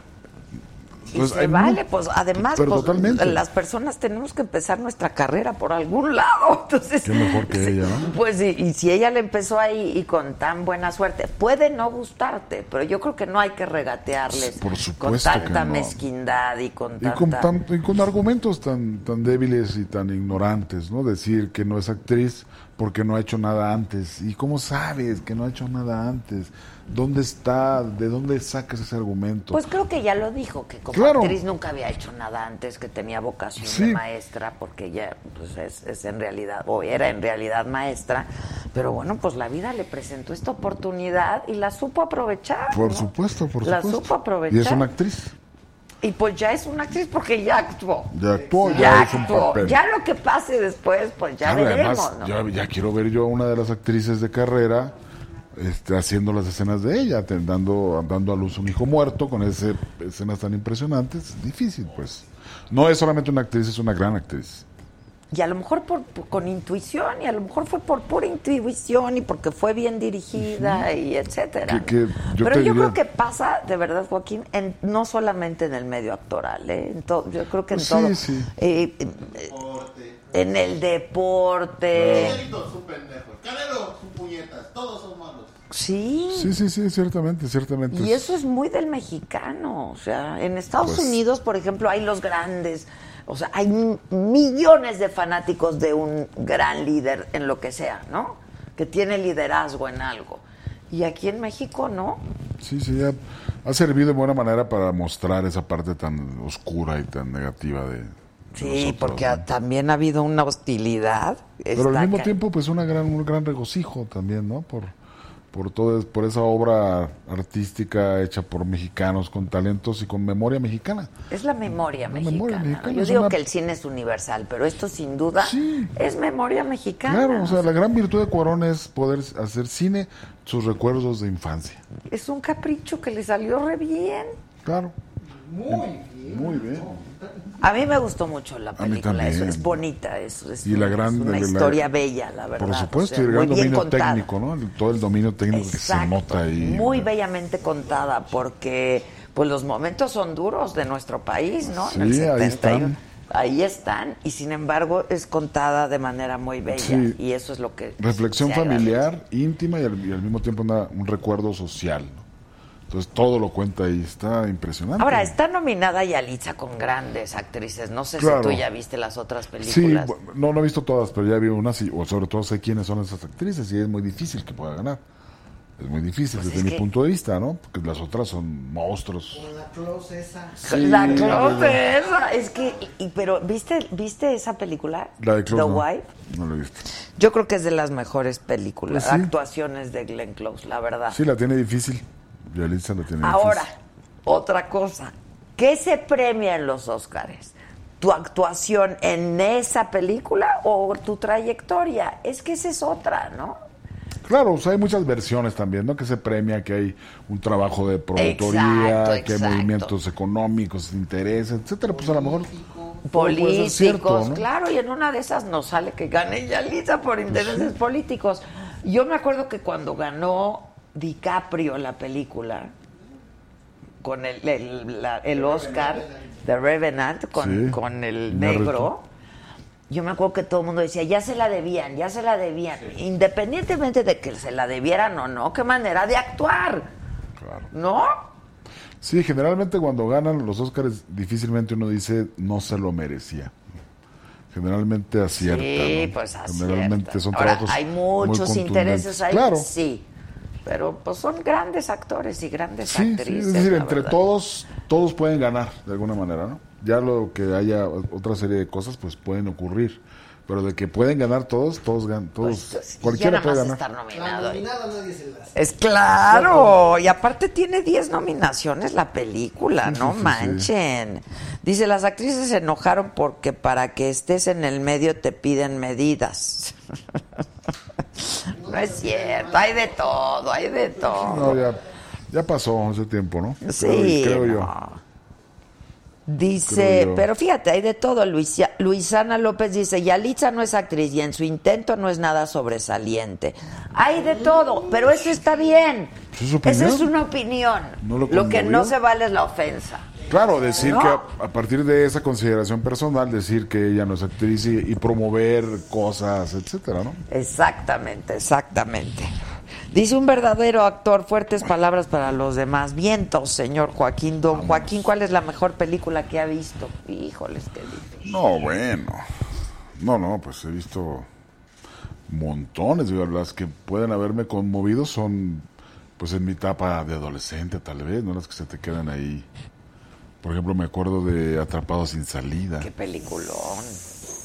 Peliculón. Naranja mecánica, ¿no? Naranja mecánica. Naranja mecánica, El vaquero de Peliculón, medianoche. Sí, peliculones. Peliculones brutales, ¿no? Increíbles. Pero no, pues cada año hay cada por una producción impresionante. Mexicanas también. Cada vez el cine mexicano está produciendo más, mejores actores, mejores guiones, Está dando directores. mejor, sí, claro, mucha más calidad. Mucha que más digas calidad. cómo es Johnny Depp. Ah, bastante amable, simpático, sí. Es- Y guapo era, porque no sé sí, últimamente. últimamente se ve medio raro, ¿no? Las fotos. Digo, el tiempo hace lo suyo, pero... No, muy amable, muy amable. Todos los actores con los que yo he podido trabajar, ¿Quién te ha impresionado más? O sea, sí. de su amabilidad, Benicio del Toro. Ay, Benicio del Toro. Es un actor impresionante y un, de una generosidad extraordinaria. Se portó conmigo al menos muy bien. De hecho, él, hizo la sugerencia con Oliver Stone. Hablaron ellos sobre mí y me hicieron Ah, invitación. Pero la, la amabilidad, la generosidad, el trato, increíble. Johnny Depp, muy amable, pero con siete personas alrededor. Alrededor, no, no, no claro. te puedes acercar. Diva. Sí, un poquito, Sí, ¿no? ok, ok. No te pueden... Pues están- son las grandes Sí. estrellas, ¿no? Llegaban Pero si en las fotos ahí. se ven, algo le pasó, ¿eh? Algo le pasó raro. Yo digo que algo le pasó, tiene problemas, la verdad. Dice, no, no, de verdad, o de salud, o Sí, emocionales, o sea, está súper delgado, súper delgado, y está pálido, pálido, pálido. No, nada que ver, nada que ver. Este. Pero sí era amable y muy bueno también. Muy bueno. Muy buen actor, muy, muy buen compañero y todo. Se les nota, pero te diré algo, el cine es, es igualito en todas partes. ¿eh? O sea, es- son actores geniales, pero la realidad del cine es la misma, una marca, un diálogo y, y ya. O una sea, al cámara. final no, vámonos a echar un trago, una cerveza, algo así. No, allá sobre todo son más delicados. Son más, más. Pues sí, un poquito. No, y te ¿Quién se portó no, mamón? No, eh, no, no, nadie. Benicio sí fui a cenar con él y sí fuimos a tomarnos unos tequilas, sí, cómo no. Sí. Johnny. Depp, no, imposible. Johnny Depp, no, no, no, para nada. Eh, no sé, ninguno. Robert Duval. Ah, ese es un buen actor también. Ah, es un grande, es un Gran actor. Trabajé con él y también le hizo regalos porque en el tiempo iban a ser mi hijo y me, regaló, me hizo unos regalos para él. No he, ten- he tenido buena suerte, ¿no? Fíjate. No, no, no, nadie, nadie. Sofía Vergara. Guapotota. Muy guapa. Muy guapa Sí, mujer. muy natural, ¿no? Muy- sí, sí, es guapísima. No, no, he tenido suerte. Ni en México ni en Estados Unidos he tenido eh, malos encuentros. O sea, tienes buenos amigos Sí. en el medio. Muchos, muchos. Y... ¿Tu esposa, por ejemplo, es actriz? Es actriz y productora. Ah, ok, pues sí. Pues Una obra de teatro que se llama Villa Dolorosa, que está a punto de reestrenarse en el Ah, ok, que venga a contarnos, ¿no? Ah, sí, sí. Oye, tú estás en cartelera ahorita, ¿no? En teatro no. eh, No, pero en cine. Acabo de terminar Belzebut, una película de terror que terminó, duró un buen rato en cine, cosa extraña. Duró que cerca de un mes, más o menos. Ah, pues sí. Y acaba de pasar y le fue bien, es una película que me tiene muy contento. Una película de Emilio Portes, un director buenísimo, un joven director. Y es terror mexicano que pegó. Es lo que te iba a decir, luego el terror no nos sale muy Sí, bien, ¿eh? Es complicado. El terror es un género y aparte los fans del terror son súper exigentes. No, no perdonan, no perdonan. No y esta, perdonan. esta le fue increíble. Dice Ricardo Vargas, saludos, los veo desde Troy, Alabama. Por favor, dile a Joaquín que, que me diga chingaderas. Yo nomás tengo la cara de... Pero no, soy buena persona. que por favor le mandes un saludo como el cochiloco, que es, eres el mejor actor de México. Te- un saludito, Oye, ¿cómo se llama él? cochiloco. Que digas como Johnny Depp ya dijo, Ya este, que cuál es la mejor película a tu consideración que has hecho. Eh, no, no, no. difícil. También muy afortunado. He hecho puras películas de las que me siento muy contento, ¿no? Difícilmente, pues habrá algunas películas que se te olvidan, que, que no significaron gran cosa, pero la mayoría, algunas que ni siquiera han tenido éxito comercial, por ejemplo, una con un joven que se llama Iván Ávila, que es un director muy bueno, eh, hizo una que se llama La sangre iluminada, pero no tuvo éxito comercial, nadie la vio. Pero para ti fue un gran sí, trabajo, un gran trabajo, un menesteroso, una cosa ahí de transmigración de almas y muy interesante. Anda. Esa estuvo genial. Pero bueno, sí, pues me quedo con esta última que hice, Belzebut, está buenísima. Es de terror, me quedo con, pues obviamente, El Cochiloco, Mascarita. Eh, hice una, una sobre los feminicidios en Ciudad Juárez con Carlos Carrera. Backyard también es un personaje Ah. muy bonito, un periodista. Hay varias, tengo varios. Pues sí, no, Sí. claro. Oye, Francisco Estrada está terco. Adela, por favor, dile tú a mi hermana Lupita que la cagó. Lupita, la super cagaste, pero ¿qué hiciste? por favor, ya que nos diga Francisco qué hizo, ¿no? Pita, por favor. Por favor, dinos qué hizo Lupita y verás que los dos nos le vamos encima. Pues sí, sí, sí. Por favor. Mi cochi, salúdame al Beni. Este. Es que está increíble. Dice, hay quienes no les gustan las mujeres con actitud y suerte, los actores buenos. La película Roma a mí no me gustó. Es un relato de mi infancia. Se vale, eso sí se vale, porque el cine, pues es así para quienes van a disfrutar de una película y no dices, por o sea, supuesto, ¿te gustó o no te gustó? Y ya, ¿no? Claro, y es una película que no es sencilla también, eso hay que Yo la vi varias veces. Yo también la he visto dos al menos. No es, no es una película complaciente, o sea, Sí, tiene no, su riesgo sí, y todo, y sin sí, embargo es fascinante. Y claro, pues hay gente que no le gusta. Y hay gente a la que no, no le emociona lo- el trabajo de Yalitza. Claro. Hay gente que no le interesa, que la obra le dice, ¿qué es esto? O sea, ¿para qué me vienes a contar tu infancia y el divorcio de tus papás y la historia de, de tu De nana? no me importa, claro. no me interesa. Y Está se bien. vale, eso se Totalmente legítimo. ¿no? Ahora, ¿tú cómo lees que haya tenido tanto éxito internacional Roma? Tú que eres un gran actor y que has estado en pues. grandes producciones. Pues ese es jus- justamente lo O sea, que fue parte de la mercadotecnia. Pues, No, yo no creo, porque el que consume cine no es necesariamente un, un, una- uno- un obediente de lo que le anuncian. ¿no? O sea, la película no es un, un- no es los Avengers, ¿no? Exacto, no es exacto, Superman sí, no, es no, Batman. no, no, no es, Entonces la no gente la No está es de viendo. estas palomeras taquilleras, Claro. no. La gente la está viendo, la crítica la está viendo, todo el mundo la aplaude. Y vamos a decirlo de esta manera, la gran mayoría la aplaude. Y es más que suficiente para que pueda ser considerada una película exitosa. Pero, pero, pero es muy mexicana, es una historia muy Claro. mexicana. Por eso yo te digo, ¿cómo, cómo lees? Eh, lo decían los griegos. Si quieres ser universal, habla de tu aldea. Sí, es que sí es cierto. Pues entonces, sí, qué es- buena frase. Claro.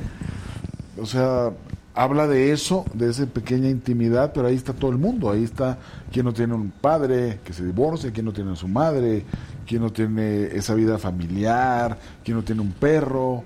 Pues el mundo entero. Entonces, Claro. te trasciende, identificas claro, muchísimo, claro. Trasciende la la, historia la es universal, Roma. Sí. claro, claro. Además el nombre es una maravilla. Roma. Roma. Sí, qué bárbaro. Trasciende todo, ¿no? Rompe todo, todo lo que puede ser. Nosotros la sentimos, la identificamos porque somos mexicanos, pero la gente de, otro- de otras partes del mundo ven la historia como lo que es, una historia de seres humanos, en cualquier lado. Pues sí, es, es universal. Claro. Oye, este, ¿qué, qué piensas de la cuarta transformación en lo que a ti te compete, que es la cultura? Bueno, yo estoy nervioso, si te soy sincero. Solo por la cultura. Sí, solo por la cultura. Solo por la cultura. Es decir, yo lo que he visto, hay un problema de comunicación terrible, no se sabe qué va a pasar, hay incertidumbre, hay despidos, hay amenazas de cambio, rudos, y lo que se ha podido leer justamente en redes es que hay respuestas un tanto agresivas de los funcionarios que están eh, llegando a los, a los puestos los nuevos. puestos. Yo estoy inquieto, yo estoy nervioso, no, no voté por los funcionarios, voté por Obrador. Y, eh, y me parece que no, no les interesa demasiado aclarar, ni decidir, ni decir qué es lo que va a pasar. Hay una serie de compromisos que entendemos que todo el mundo, todo el aparato de gobierno tiene, que es ahorrar, que es La austeridad, la claro. austeridad, combatir la Hijos, pero en corrupción. cultura, yo insisto, ¿eh? porque Andrés Manuel ha dicho durante 20 años que hay que ir al origen y a las causas, ¿no? De la violencia, etcétera, Claro. etcétera. Y eso es parte de la educación y la cultura, sin duda, ¿no? Sí, yo, yo esperaba un poco más de sensibilidad, tengo esperanzas de que las cosas cambien, porque, bueno, también esa frase recordadísima, o ese momento recordadísimo de, de Churchill cuando le hablan, eh, defiende los museos de los bombardeos, etcétera, y cuando le dicen, eh, eh, cuando le explique, dice, ¿para qué estamos peleando si no es para defender nuestros Nuestra- museos y nuestra historia? Nuestra historia, claro. nuestra claro. cultura. Es decir, me parece claro que no está como dentro de los intereses fundamentales el- la cultura. Bueno, de pronto arte, ya hay un recorte presupuestal Ra- importantísimo. radical, ¿no? El, eh, Y luego hay mucha controversia de quién está encabezando sí, eh, los, los diferentes sectores de la cultura. y sobre todo que no hay comunicación clara. Yo creo que es un problema, ¿no? Creo que las conferencias matutinas dan, eh, dicen, hablan y explican, pero no bastan. Hay que hay, hay montones Boceta, ¿no? de Yo creo que, Sí. que explican poco. Pero Yo hay montones de dependencias que tendrían que tener más claridad. Supongo que ahorita debe estar muy restringido todo el uso de los medios. Entonces están muy, muy... eh, no hay comunicación, no se sabe qué va a pasar y hay agresividad desde mi punto de vista y desde mi perspectiva. Ya. Entonces me tiene inquieto. inquieto. Estás inquieto, Sí. para decirlo menos. ¿Estás Sí. escribiendo? Sí, sí, eso no lo dejo de hacer. Lento y muy poco porque el trabajo sí ha sido así medio abrumador. Pero sí, sí tengo... Voy a ir a, por cierto, voy a presentar el próximo viernes en Jalapa mi mi- la tercera edición de, mi- de un libro que publiqué. Voy a presentarlo por allá. Y tengo un, está en ciernes, pues un libro que me tardo bastante, pero ¿Sobre? en algún momento será. No, no hay una temática específica, son el libro último que escribí En realidad es una, un libro sobre la mi separación de justamente de Ciudad Juárez. o sea, un libro sobre con cierta nostalgia sobre los paisajes, sobre mi vida allá. Obviamente me Y te toca una época difícil de Ciudad Juárez, ¿no? Vivirla muy violenta, muy violenta. sí, sobre todo el, el 2010. Yo ya estaba acá, pero mi familia Ya está estaba allá, allá, está allá. pues es lo mismo. Y sí, me tocó ir varias veces y sí, sí era muy, muy rudo. Muy, está volviendo a ponerse un poco complicado. Sí, es lo que dicen. Pues todo el país, ¿no? Se está Pero como, o sea, si Ciudad Juárez logró recuperarse, o Sí, se sea, recuperó. eso fue increíble. Sí. Increíble. Es una comunidad muy interesante, la comunidad fronteriza, la comunidad de Juárez en particular, es muy trabajadora, es gente muy briosa, no sea milana. echada demasiado. para adelante, Sí, sí, sí, sí. vivieron una catástrofe, ¿no? La, la amenaza de la violencia diaria, la muerte. claro, Y claro. Salieron adelante, ¿no? Salieron. Y eso es de tomarse en cuenta. Mm, Gente optimista, muy contenta, muy feliz, muy franca. Pero eh, esperemos pues que las cosas cambien un tanto, ¿no? Como que hay una gran esperanza que esperemos no se pierda. Pues ojalá. Oye, eh, ¿tienes redes sociales y las usas? O. Ay, me, ya me imaginaba. Pero. Sí tengo redes sociales, sí, pero no las uso demasiado, pero sí tengo. Ok, pero ahí hay información de tu libro, tu presentación en Jalapa, Ah, por sí. si la gente está interesada. Claro que sí. ¿Las doy? No, sí, no me claro. no las te la sabes, Joaquín. No, este, Twitter soy arroba cosío-joaquín. Ok.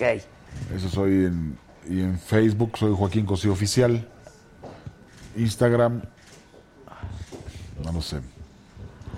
Me parece que soy Joaquín Cosío nada Ok, más. bueno, pues hay que buscar Joaquín Cosío y este y ya con eso tenemos. Y mándanos tu libro, ¿no? Ah, por sí, supuesto. mándalo, mándalo. Pero por y a tu esposa y todo. Me dicen que te tenías que ir, entonces yo Ah, sí, pues una hora, una hora después. Es que mañana trabajo muy temprano. Ah, ok, ok. Pues muchas gracias por No, estar gracias con a ti, nosotros. te de verdad, mucho. ¿eh? Y te felicitamos Te muchísimo. Muy amables, muy amables, y no nos ha dicho qué hizo Lupita, pero bueno, Ah, ni modo. Este Francisco Estrada, ¿no? Mira, que le mande saludos, porfa, dile que se parece a mi tío, tiempo que no lo veo, de repente desapareció.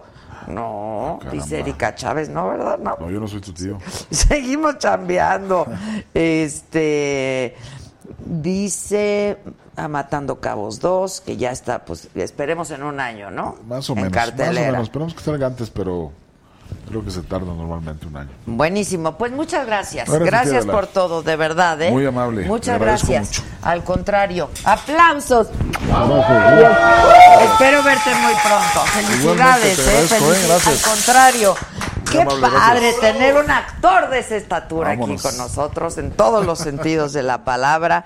Dice eh, Ant Van A, dice, así se habla de política y cualquier tema. Aquí tenemos un señor con mucha educación, grande el señor. Les digo que en todos los sentidos.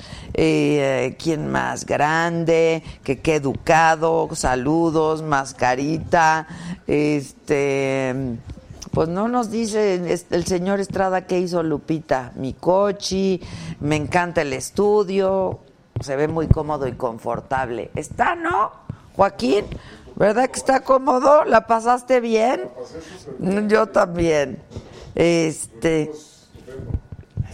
Ay, mira, ni les digas tanto, mándalos, diles de chingaderas. Hay como cosa tuya, diles, Joaquín, algunas palabrotas. Este, que por qué se va, bueno, me dijeron que se tenía que ir. Este, y ya llegó aquí el grupo Elefantes. Elefantes. No quiere decir palabrotas, ya déjenlo en paz, es un hombre educado. Eh, qué buena entrevista. No, bueno, pues es que cuando tiene una oportunidad de hablar con personas así. Ah, miren, escuchen lo que le dijo eh, Calder. Bye, gracias, gracias Joaquín. Escuchen lo que le dijo el abogado del Chapo, eh, bueno, quien encabezó la defensa del Chapo en Estados Unidos, a Felipe Calderón. Yo se lo voy a hacer llegar a Felipe Calderón, pero de todas maneras le va a llegar porque ya lo vamos a meter al Twitter. Escuchen. When you named the ex-presidents, are you absolutely sure that they were Ask the government. The the government witnesses said it. I didn't say it. I interviewed Calderon after what you said. Deny, deny, deny. Of course. He was How very upset. He can take a polygraph test. We can both take polygraph tests. One of us will pass. One of us will not. Okay, I'll let him know. Can I let him know your offer? Yeah, he'll, he'll never take it. Porque reconoces lo importante, el financiero Bloomberg. Está fuertísimo. Está cañón. Ya contestó Francisco Estrada. ¿Qué hizo Lupita? Lupita, la super cagaste. ¿Cuál es mi cámara? Todas son mías, pero ¿a cuál veo? La super cagaste, Lupita, que dejó ir un muy buen negocio por miserable. ¿Qué pasó? No, no, no me hagan eso, por favor. Exacto, exacto. No dejes ir negocios, Francisco Estrada. Dile a Lupita y esto siempre es una buena inversión. Oigan, este, esta, esto es parte de la entrevista que pueden ver mañana. La verdad fue una entrevista en muchos sentidos muy fuerte. Se va muy fuerte contra eh, los políticos mexicanos, los distintos gobiernos mexicanos. Habla muy bien de los mexicanos como, como pueblo, pero de hecho, eh, pues yo salí un poco deprimida de ahí de cómo se expresa, ¿no? Tú, Jeremías, ¿tú cómo saliste de la entrevista deprimido, no? Pues la verdad, contento porque fue una gran. Ah, bueno, contento porque hicimos nuestro trabajo, porque no le dio entrevista a nadie más así en persona. Pues que perdiera, pues está cabrón. Pero no, no, y que y cómo se expresó de México, ¿no? O sea, estuvo muy fuerte, muy fuerte de la corrupción, de los gobiernos. Y llegó, y llegó enojado, llegó calientito, ¿sí o no? Pues venía de ver al, al Chapo, había ido a dos prisiones ese día. Había ido a ver al Chapo, que luego nos contó la anécdota que está buenísima de qué pasó en esa en ese encuentro de esa mañana justamente, así es que no dejes de ver la entrevista. Y, eh, y luego pues había ido a otra prisión a ver a otro de sus clientes eh, y fue pues Por lo cual llegó un poquitín tarde. llegó un poco tarde, este, pero bueno, o sea, yo creo que trae ahí guardada información, este, le pregunté por supuesto que si el Chapo estaría en este momento en disposición de colaborar con las autoridades a cambio de, eh, pues, dar información y dijo, pues entonces ¿para qué me contrató a mí? Dice, ¿no? Este, pues no me hubiera contratado. En fin, es un hombre brillante, es un hombre inteligente, como abogado, la verdad, este, es un hombre súper inteligente, pero sí estuvo fuerte. Yo salí de ahí muy deprimida de que de que en nuestro país estén pasando estas cosas o hayan pasado las cosas que, que han estado pasando.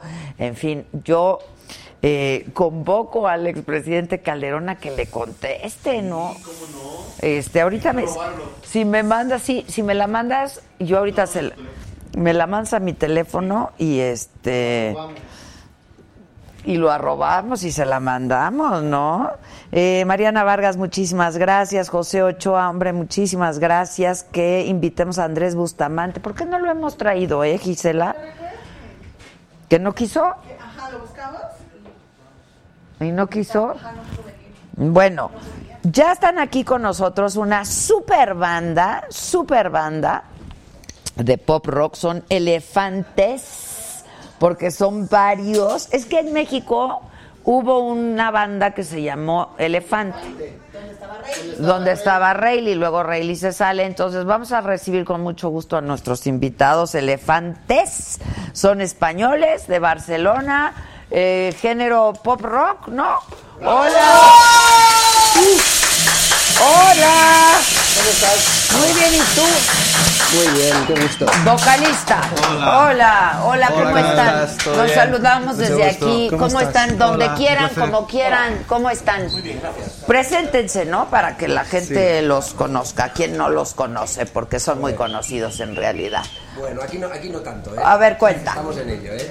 Él es Hugo Toscano, el guitarrista. ¿Cómo estás, Hugo? Jordi Ramiro, batería. Hola. Muchas gracias. Julio Cascán, bajista. Y yo soy Shuarma, cantante. Oye, pero ese no es tu nombre. Ese no es mi nombre, mi nombre es Juan Manuel, Juan Manuel Álvarez. Ok. Pero ya desde muy pequeñito... Que era Juanma. ¿no? Era Juanma. ¿Y exacto. luego? Sí.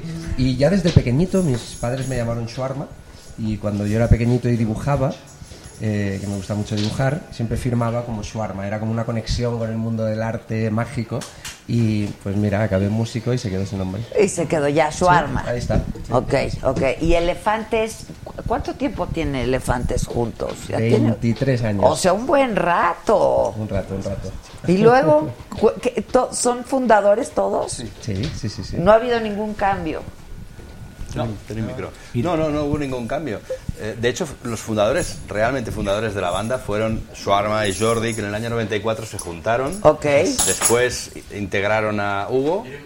Y el último en llegar fui yo. Y el primer concierto de Elefantes fue en el, el 13 de octubre del año 95, que el 13 de octubre además es el cumpleaños de Swarma. ¡Hombre! O sea y el que- 13 Me- me es un un número regalo. cabalístico. A mí me claro. encanta el 13, me encanta. Sí, sí, sí.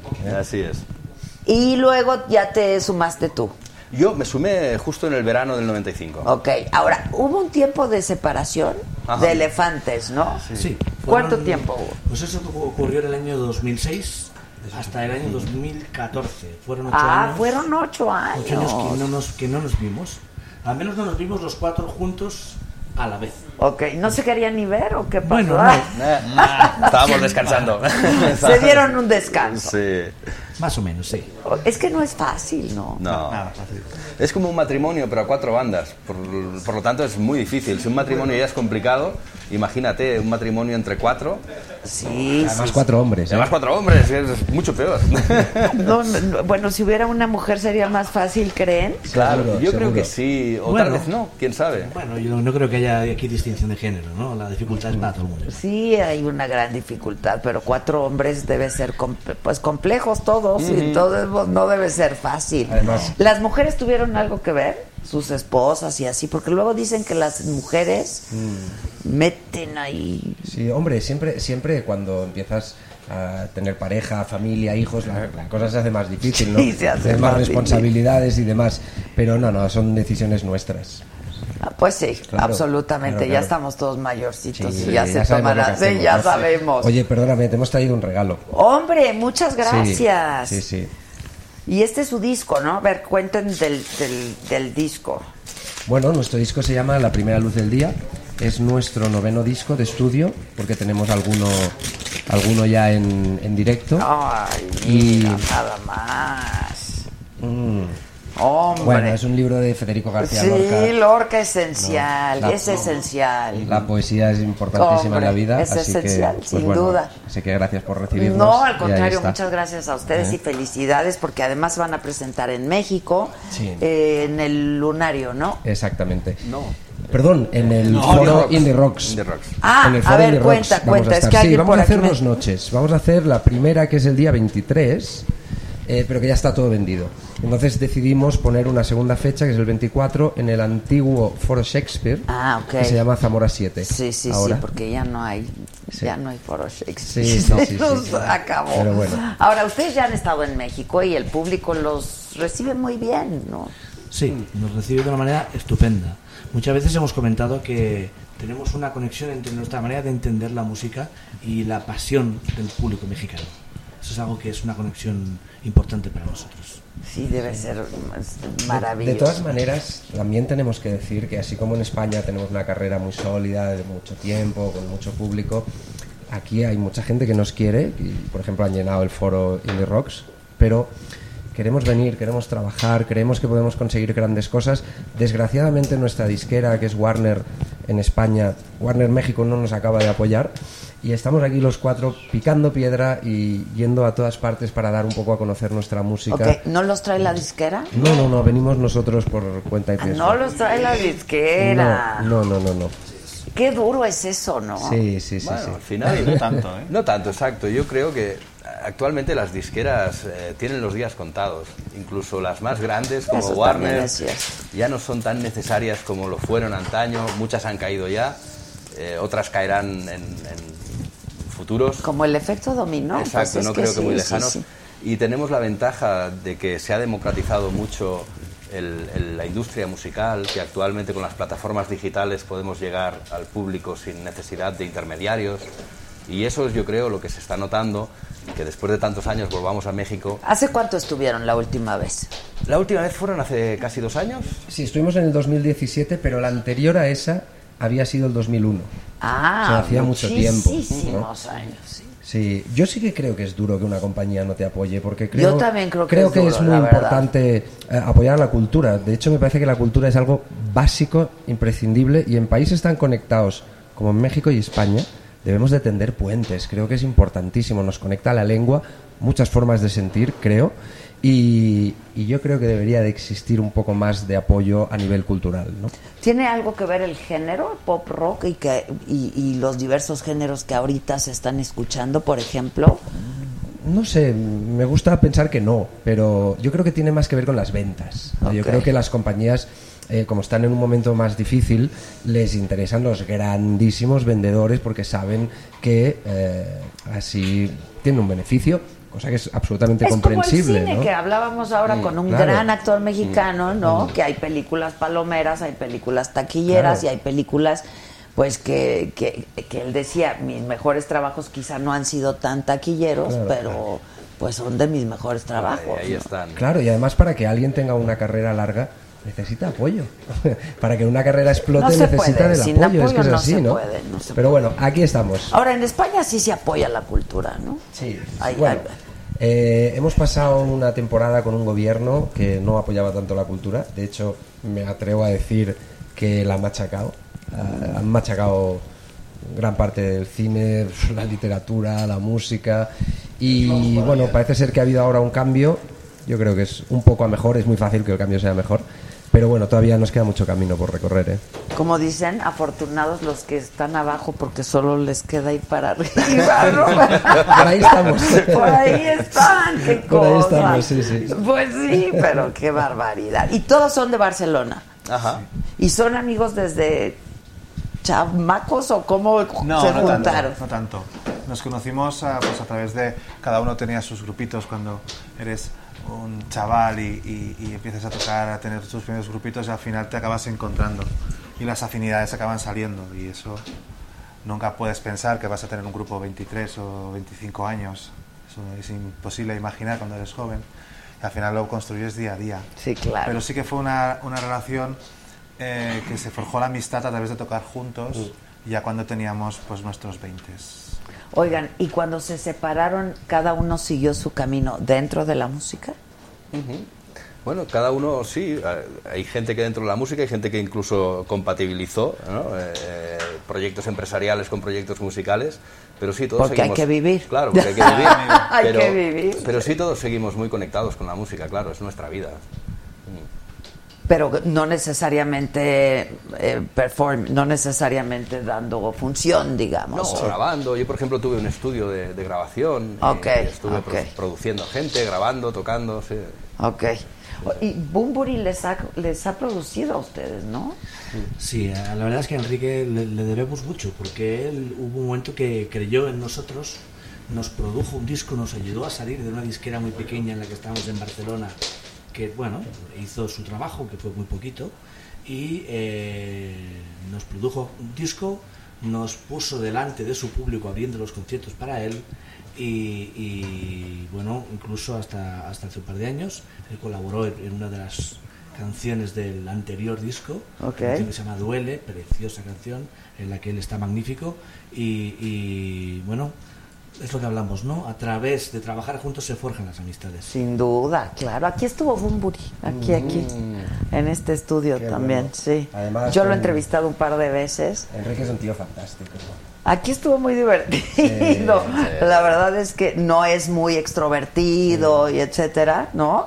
Pero aquí estuvo muy alivianado, decimos aquí, este, contento, ¿no? Eh, y sí, la pasamos muy bien, Qué de hecho. bueno, nosotros tenemos una gran amistad con Enrique y Es un gran, es un gran Sí, talento, es es fantástico. Y también en el tú a tú, es un tío maravilloso también. Y es verdad, le, le debemos mucho nosotros a Enrique. A ver, cántenme un poquito de esa de Duele, ¿se puede? Sí, claro. ¿Quieres con la guitarra así? Sí, claro. ¿Sí? Venga. ¿No? ¿O qué, Claro,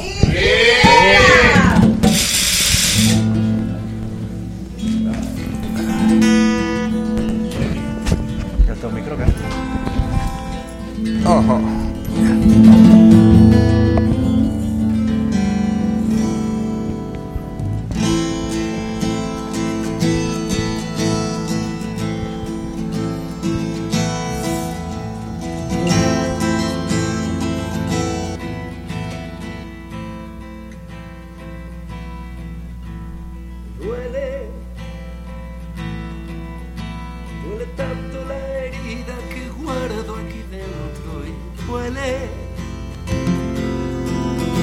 La intento hacer desaparecer, pero vuelve, duele. Duele ver que soy solo parte del recuerdo, duele. Y cómo duele mi amor, y duele. Duele pensar en todo lo que fuimos juntos, duele. Y a veces pierdo la razón por segundos, duele. Duele tanto que apenas consigo aguantarlo y duele. Cómo duele mi amor, entiéndelo. Es como si un huracán se llevara todo lo que fuiste hasta hoy. Como si un maremoto inundara cuanto hay a tu alrededor. Es como el fuego que arrasa y destroza todo lo que hay en tu interior. Entiéndelo, entiéndelo. Es como si un meteorito impactara en el centro de tu corazón. Es como si un volcán explotara con toda su rabia y dolor. Es como si tu cuerpo celara y celara tu respiración.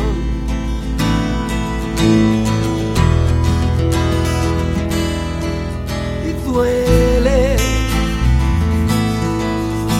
duele ver que ya no eres la misma de siempre, duele ver que lo que compartimos hoy ya no existe. Duele, duele ver que entre los dos hay 20 mil kilómetros. Duele, cómo duele mi amor. Duele, duele ver que tus besos son ya para otro. Duele. Duele verte en sus brazos si cierro los ojos. Duele. Duele sentir que de tu amor yo ya no soy nada y duele. Y cómo duele mi amor. Entiéndelo. Es como si un huracán se llevara todo lo que hasta hoy. Es como si un maremoto inundara cuanto hay a tu alrededor. Es como el fuego que arrasa y destroza todo lo que hay en tu interior. Entiéndelo, entiéndelo. Si un meteorito impactara en el centro de tu corazón.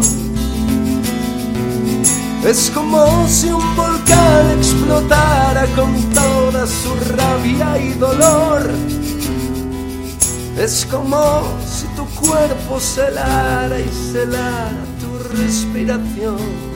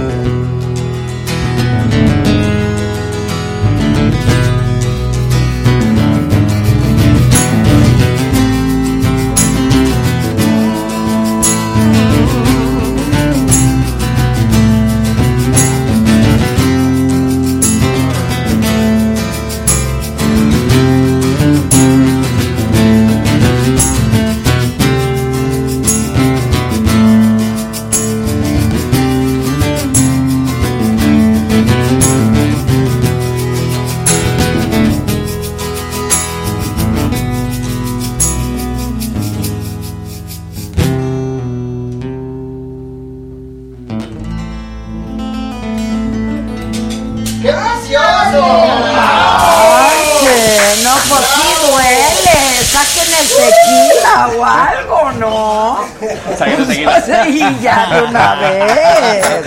Ándale, pues ¡Qué cosa! claro. Oigan, hay muchas solicitudes de muchos temas. Cañón. Este, me gustaría poder hacerte feliz. Ay, qué bonito. sí. Eh, sí, después de lo que oímos, por favor, que yo no lo sabía, porfa. Este, ¿qué más están pidiendo? Azul. Oigan, es- esto debe ser un concierto mucho más intimista, ¿no? Este, yo creo. Bueno, eh, nosotros escribimos las canciones así, entonces así las podemos defender muy bien, ¿no?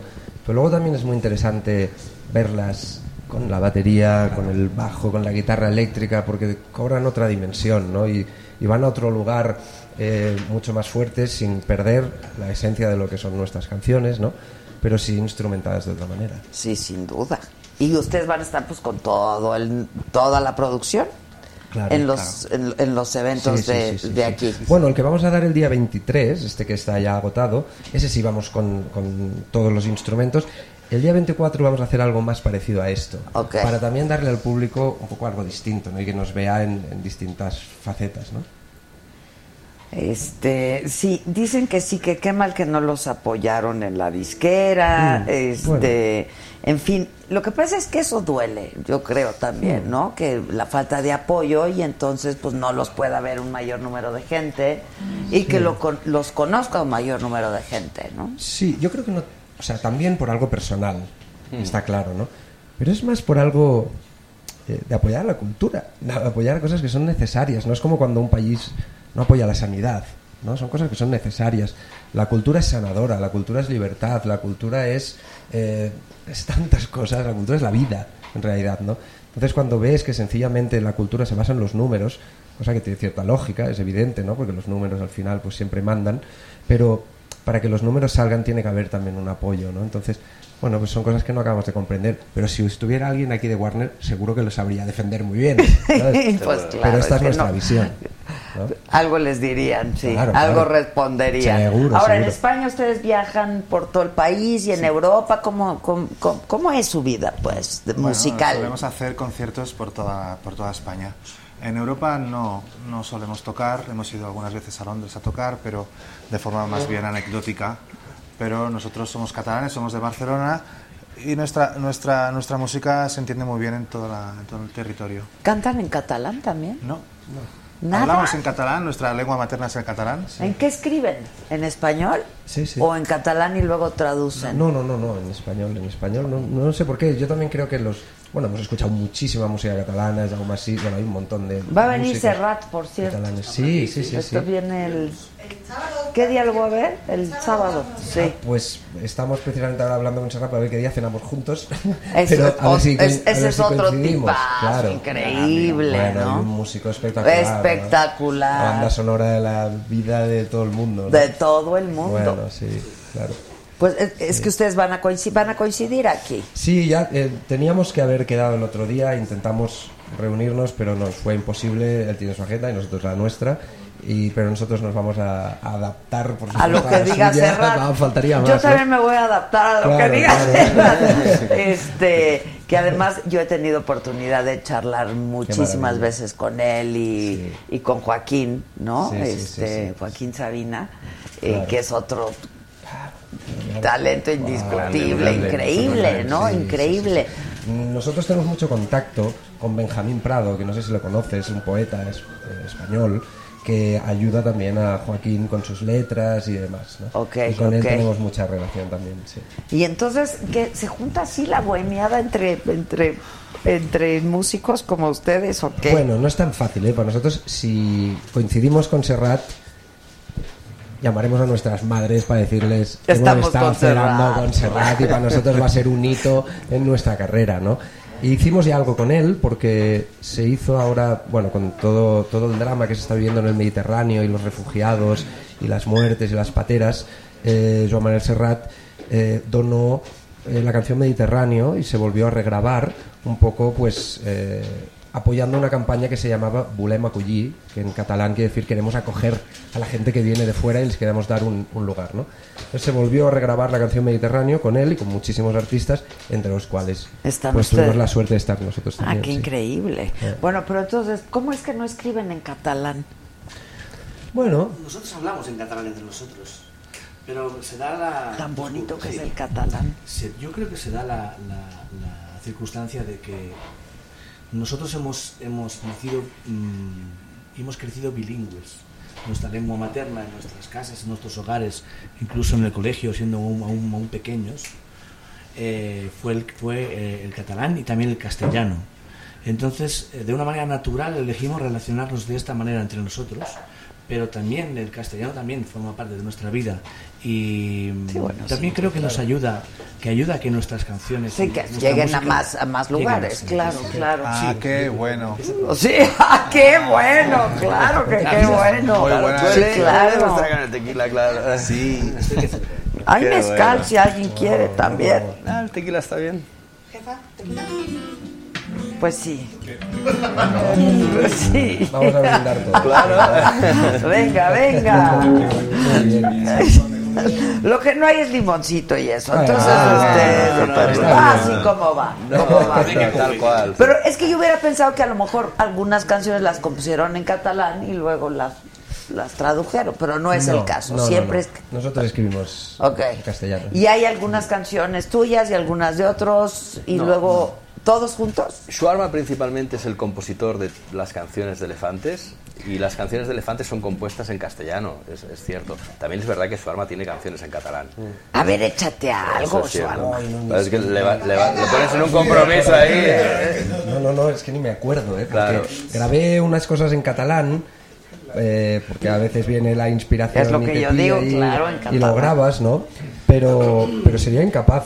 Me encantaría cantarte una canción en catalán. Ni ¿eh? un pedacito. Me encantaría, ¿eh? eh Duc un monstre dins meu. Eh, No és tan fàcil reconèixer-li la veu. S'amaga darrere el meu somriure però no m'atabalis que vaig i vindre esta, esta canción dice esta canción lo que dice es llevo un monstruo dentro de mí se esconde detrás de mi sonrisa pero no busques mucho porque saldrá Siempre sale, siempre sale. todos llevamos un monstruo ¿no? pequeñito Oigan, ahí dicen que pues les piden muchas canciones. Me gustaría Mm. poder hacerte feliz, que canten esa, por favor, que toquen al olvido, que es una joya, eh, Mm. que yo no lo sabía, eh, que canten la vida, no sé qué quieren A cantar. ¿Qué, qué van a cantar en estos días? ¿Cuál? sepa que te quiero. Bueno, esta es una canción que le tenemos un cariño grandísimo, porque yo creo que todo músico pretende que sus canciones se hagan populares de alguna manera, ¿no? Como decíamos con Serrat, ¿no? O Joaquín, que formen parte de la vida de la gente, ¿no? Y con esta canción nos escribe muchísima gente, es una canción muy conocida en España, y mucha gente nos escribe que el día de su boda es la canción con la que abren la boda, que se la cantan cada noche a sus niños, o sea, canciones que han pasado a formar parte de alguna manera del día a día de muchas personas. Y esto Y le da sentido lindo, a nuestro claro. trabajo, a todo el esfuerzo que hacemos, todos los viajes, todo cuando, cuando te llega una noticia de estas, todo, todo cobra sentido, ¿no? Y es muy bonito, así que le, tenemos mucho cariño a esta canción, si quieres te la cantamos. Ah, por favor. Viene. Pero salud, ¿no? Sí. salud, salud. Salud. Bienvenidos y que tengan mucha suerte. Porque hay uno de más, Ahí. Giselita. Ah, blanco, Ah, te vas a venga. escoger. No, hombre. Lo un Salud. poco más ahí, ¿verdad? Yo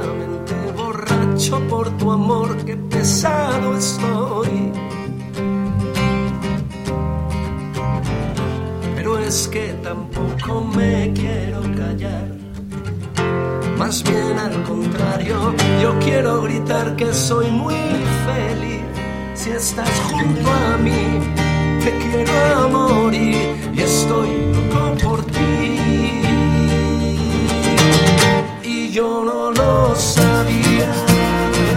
¿Quién me lo iba a decir? Que solo con tu sonreír inundarías todo mi ser de alegría. Y yo no lo sabía. Que me podía encontrar algo tan dulce como tú. Eres lo más bonito que he visto en mi vida. Y yo no lo sabía.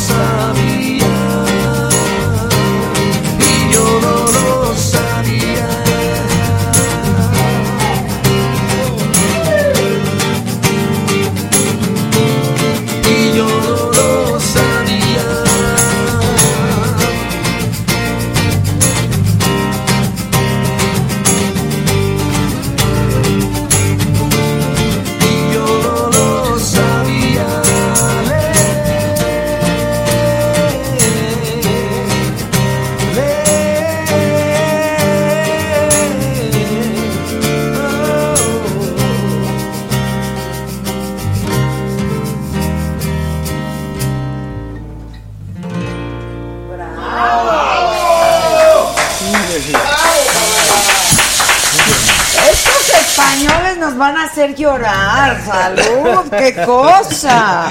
Oigan, que si van a ir a Puebla, nada más van a estar en la Ciudad de México o en dónde, ok, ok, ok. No, vamos a estar en Puebla también eh, el día 22 en un foro que se llama Bit 803. Ok. Y ya la semana pasada estuvimos en León y estuvimos Allá en Guadalajara también. Ok. Sí. Entonces llevan aquí un rato. Bueno, ya una semanita. ¿Les gusta México? ¿Lo disfrutan? Nos encanta. ¿Qué les encanta? Perdón. Nos- Digo,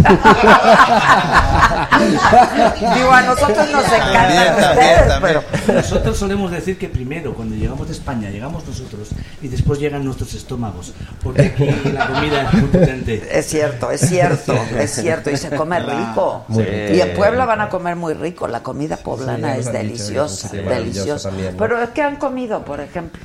Pues hemos comido, por ejemplo, hemos comido va- varias, eh, varias versiones de mole poblano, por ejemplo. Ah, ok. Entonces sí les gusta el mole, ok. Comimos una sopa que, que, mm, para mí fue magnífica, estupenda, extraordinaria, que es la sopa de choconostle.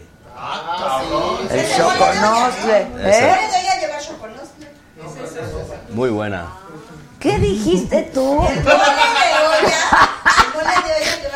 ¿Y tú qué le contestaste, Oscuridad?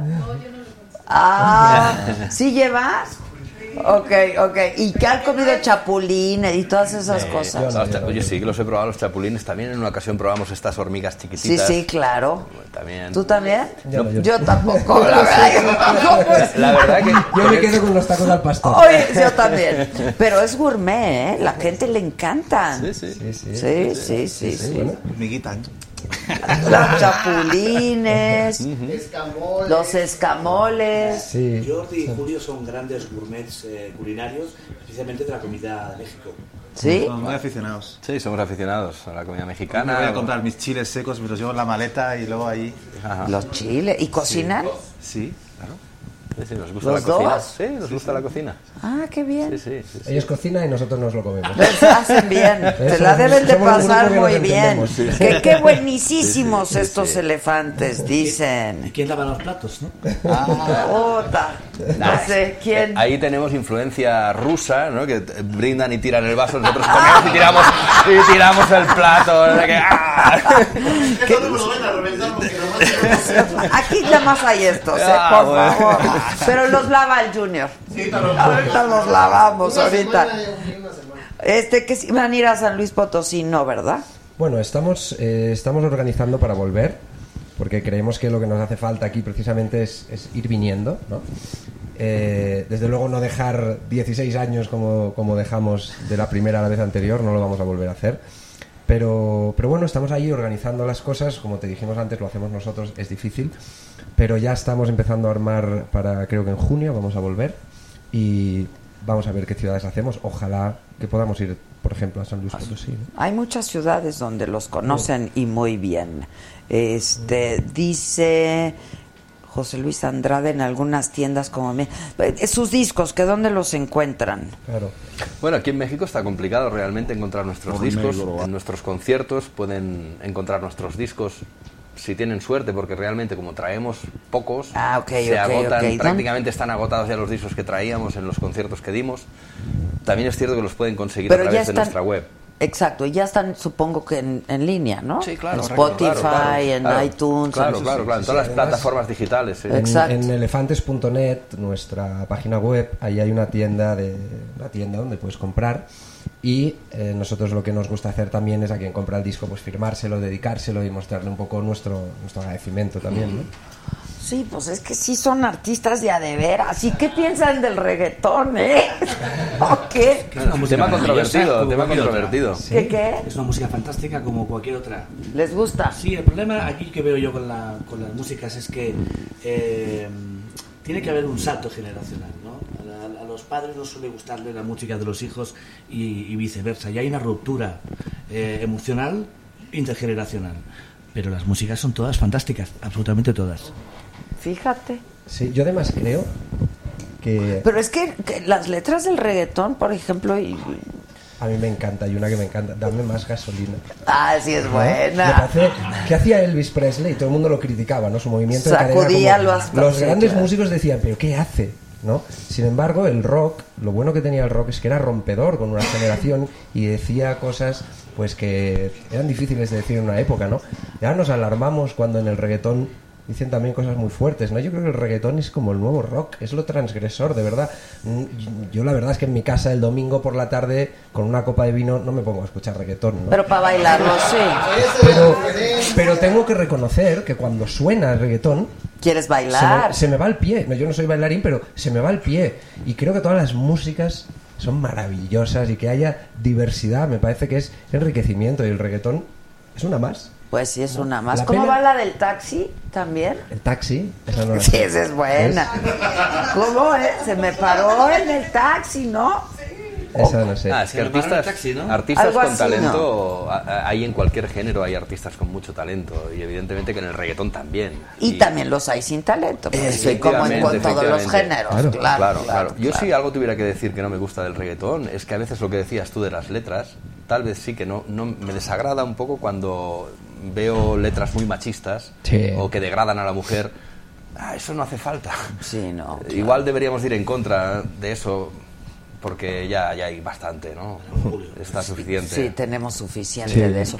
Pero fíjate, un poco lo que ha pasado es eso, que esos géneros musicales de Colombia y etcétera, pues se han impuesto ahora, ¿no? Sí. Y antes Sí, lo- no pasaba eso, España, México. Claro, yo creo que lo triste es cuando algo copa todo el espacio, ¿no? Y de repente el reggaetón, el reggaetón en sí no tiene nada ni bueno ni malo, o sea, es, es algo más, ¿no? Pero cuando de repente copa todo el espacio y no permite que otros géneros, también importantísimos, tengan su lugar, entonces sí que allí, pero no creo que sea culpa del reggaetón, creo que es culpa de los programadores. Y no le podemos echar la culpa al reggaetón. Creo Pero yo. también tienen que ver las disqueras, porque luego también hay mucha corrupción ahí, que Claro, claro. pasan lana y que no. Mm, Pues sí, sí, sí. Pues sí. Sí. Que tienes magia. Eso quiere decir su arma, ¿no? Que tengo magia. Sí, dicen, yo. dicen, dicen. ¿Qué quiere decir su arma? Ah, bueno, shawarma eh, en la India sí que tiene como un doble significado, que esto me enteré tampoco hace mucho, y es ah, una persona tímida y una persona como en España se llama, que tiene duende. Ma- magia le pueden llamar como le llaman los, los gitanos, ¿no? De tener duende, ¿no? Yo duende no lo sé, pero tímido, aunque no parezca, sí lo soy. sí lo soy. También va a venir el Cigala, ahora que dices de los gitanos. Qué maravilla, Cigala, Cigala. Cigala, muy grande. Lo Pues conocimos hace poco. quédense y hacemos aquí una tertulia muy, muy padre. ¿Cuándo viene? ¿Cuándo viene este gala? ¿Le hablamos? Venga. A ver, déjame. Vamos a llamarlo. Siempre le hablamos al Cigala. Hugo, Hugo le toca, le hace una falseta a ver si se arranca. A Son las 4 de la mañana en España, ¿eh? Estará despierto, hombre. Pero no vive en España. Estará en plenitud ahora mismo. No, no, vive en Punta Cana. Ah. Vamos a llamarle, venga. Venga, venga.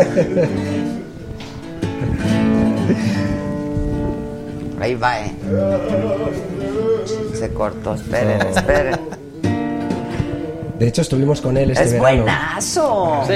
Tipo increíble, con un talentazo tremendo. ¿En ¿eh? dónde estuvieron? En, en España hay un festival de rock que se llama Sonorama, pero que siempre elige algún artista distinto al rock para eh, abrir un poco el abanico, ¿no? Y este verano pasado nosotros actuábamos allí y actuaba también el Sí, Cigala y nos cruzamos ahí en los camerinos, nos saludamos. ¿Con quién viene? Va a estar con alguien, ¿no? Estoy casi segura porque yo lo vi, yo lo vi publicado. Dice, en Cataluña hay excelentes artistas, Sí. muy importantes en la historia de la música del mundo entero. Y tanto. Eh, dice Miguel, por aquí sí estoy despierto, Jordi. Ah, uno desde España y otro despierta, claro, claro. ¿Cómo claro. se llama? ¿Cómo se llama? Miguel. Miguel. Miguel On. Sí, Miguelón. Hola, Miguel. Venga, Miguel. ¿Recuerdas, ¿Recuerdas a Tina y a tu hijo? A dormir. A dormir, hombre, a dormir. ya. Miguelón? Pues Miguel es un chico muy entendido en música que siempre está pendiente de las bandas emergentes en la zona. Fue alumno mío, yo le estuve dando clases. Pero lo cajón. conoces de verdad. Que sí, que sí. Hostia. Es muy amigo de otro amigo mío que se llama Gerard, que también le mando un saludo y, y nada. Siempre nada. está pendiente de todas las redes y siempre aparece por Qué ahí bueno. siempre me da mucho gusto. Que les gusta su presencia, energía y mucho éxito. Este, eh, ¿quién más dice por aquí? Excelente, no sé quién dijo eso. Ah, yo creo que lo del reggaetón. Excelente respuesta políticamente correcta. No, pero yo lo creo sin- sincero y genuino, ¿no? Sí, es verdad. Sí, sí, es Pues lo así lo pensamos, piensan, claro. pues. Sí, sí. Ok. Nos Dice, quedamos con la versión de Il Divo de Carlos que dice, el reggaetón me gusta solo para que me lo baile. ¿Quién dijo eso? Carlos, Carlos. Ah, es cierto Qué que lo bueno, qué dijo, bueno, es sí, cierto. señor. Adela, muchas gracias por tenerlos ahí, besos y abrazos y que toquen No me amenaces. ¿Han tocado con alguna banda mexicana? No. Nunca. No, la verdad es que no. Nos encantaría. Desgraciadamente no conocemos a tantas bandas de aquí y es una de nuestras asignaturas pendientes y nos encantaría colaborar con, con gente de aquí para, para aprender también Bueno, cosas. ¿no? tiene que venir más Sí. y quedarse más. Sí, y organizamos aquí unas buenas tertulias. Sí, sería fantástico, nos encantaría, ¿No? de verdad, sí, sí, Aquí sí. viene- Y tanto. Lo que te viene siendo el tequila, el taco, de las hormigas, todo lo que quieran. Excelente grupo, Elefantes, no es elefante. Es el, es que ustedes llegaron a, a saber que había uno que se llamaba Elefante. De hecho, tocamos con ellos. ¿Así tocaron? Sí, sí, sí. Hicimos un concierto con ellos. Cuando estaba Rayleigh o sin Rey. Sí, con Rayleigh, con Rayleigh. Fue en el 2002, 2002, 3, tres, por ahí. dos, tres. Eh, era, si no me equivoco, era Fangoria, Elefantes y Elefante. Ah, ok. En el Zócalo, en la plaza, en la plaza- allí en la casa de España. ¿Y Muy qué bien. tal? Muy bien, fantástico. Estuvo padre. Sí, Sí, estuvo sí, sí. padre. Pero entonces sí han tocado con bandas mexicanas. Con ellos, no me acordaba. Ah, Es entonces sí, con una Es banda mexicana. Escuela, es Alaska, es Alaska y Dinarama. Ah, Alaska, claro, olvidó. ¿Qué? ¿Qué? ¿Qué? Alaska, ¡No! Campanas, la de mil campanas. Mil campanas. suenan. Ella iba conmigo en la escuela, ¿verdad? Sí, me escribió. ¿Ah, sí? ¿no? Sí, claro. Sí. Porque ella estaba en México. Sí, claro. Es mexicana. Bueno, es mexicana y es española. Y es es las dos veces española, pero estudió toda su infancia Ay, qué aquí. bueno. Era del pelo mita y mita. Sí. No, no, no, no. Ah, no, no. no. Esa es Mónica Naranjo. Ah, esa es Mónica Naranjo. Mónica Naranjo. Ella ha llevado el Exacto, pelo de cualquier manera también. Sí, sí. Eh, el seguro que lo ha llevado así también ella, ¿eh? porque se ha hecho de todo en el pelo. Estoy segura que. Alaska lo tuvo hace una temporada, como sí, no, y me sí. escribió el otro ser. día y me Sí. dijo, Ah, sí. claro. Qué bueno, nosotros la admiramos muchísimo. Y está en España. Y está en España, sí, Ahí sí, me sí. la saludan. Bueno, ¿No? la veamos. sí, de hecho, hay que mandarle un mensajito. sí, de hecho coincidimos con ella ahora en, bueno, ahora en septiembre tenemos un festival también en Las Palmas de Gran Canarias donde tocamos con, con ella y nos hace Ah. mucha ilusión. Está y canta padre, canta muy Mm, bien. Sobre todo yo creo que son sus letras, ¿no? Sí, las ¿A quién le letras. importa Es que lo que yo letras. haga y a quién le importa lo que yo diga?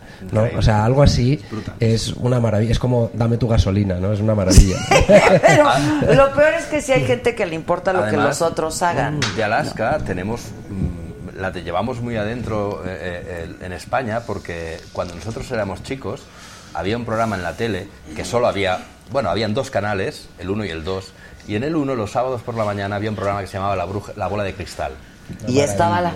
Y Pero- estaba ella. Y era un programa cantaba. musical donde salían Ella- ella actuaciones. cantaba. Ella cantaba. Sí, y presentaba también y además hablaban a los niños como eh, no como si fueran tontos, porque hay gente que le habla a los niños como ¿has visto? No, si nada más son niños, sí, no, yo no- Y se dirigían a los niños de una manera como si los niños pensaran Saludan. que es así, que los niños piensan y mucho, ¿no? Yo creo que los trataban como a futuros adultos, que es lo que son, ¿no? Y era un programa realmente maravilloso. Hablaban de cine, hablaban de literatura, hablaban de música, muy muy enriquecedor Que realmente. visiten Puebla, que los invitan a comer, si van a estar. Ah, ¿no? sí, vamos a estar el 22. Ay, dice Estelita Solano, ¡Alá!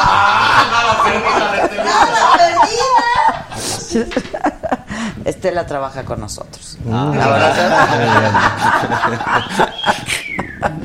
Aviéntate unas malas palabras. No, no, no, no, no, no. Que invitemos a Alaska, que Ah. canten Azul. ¿Cuál quieren cantar? Y ya nos despedimos y nos vamos. Bueno, pues Azul, por ejemplo, Azul fue cuando vinimos aquí la primera vez, era el disco que estábamos presentando y de alguna manera pues es un, un disco, el disco con el que aterrizamos aquí por primera vez, así que si te parece cantamos Azul. Viene. ¿Sí? Viene. Venga, vamos allá. Déjame de beber un poquito. ¿Verdad que sí? Delicioso. Qué rico está ese tequila. Casa, te, te- te voy a convidar del mío. Qué rico, ¿eh? Tengo alguna experiencia con el tequila. Sí, tengo ¿Por? alguna experiencia. Alguna noche peligrosa. No me acuerdo aquí en- Muy rico. En Garibaldi. Pero con cariño. Bueno, claro, con cariño. Recuerdo con Garibaldi. cariño el inicio. El final de la noche, ya se te el olvidó. final de la noche no lo recuerdo. Exacto. No hay nada como el tequila, no. No hay nada como tequila. Yo amo el tequila. Rico es. Y el mezcal es rico también. También. Ah, el micro. Ok. Sí, que por favor, que por favor. Gracias. Pero. Ay, gracias. ¿Vamos allá? Viene.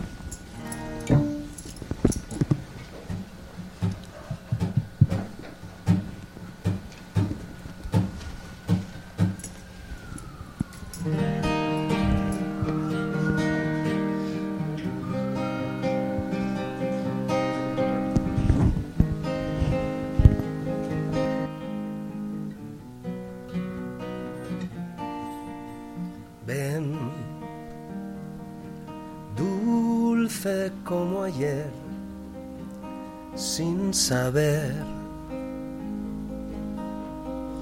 por el parque azul. Tu humildad y tu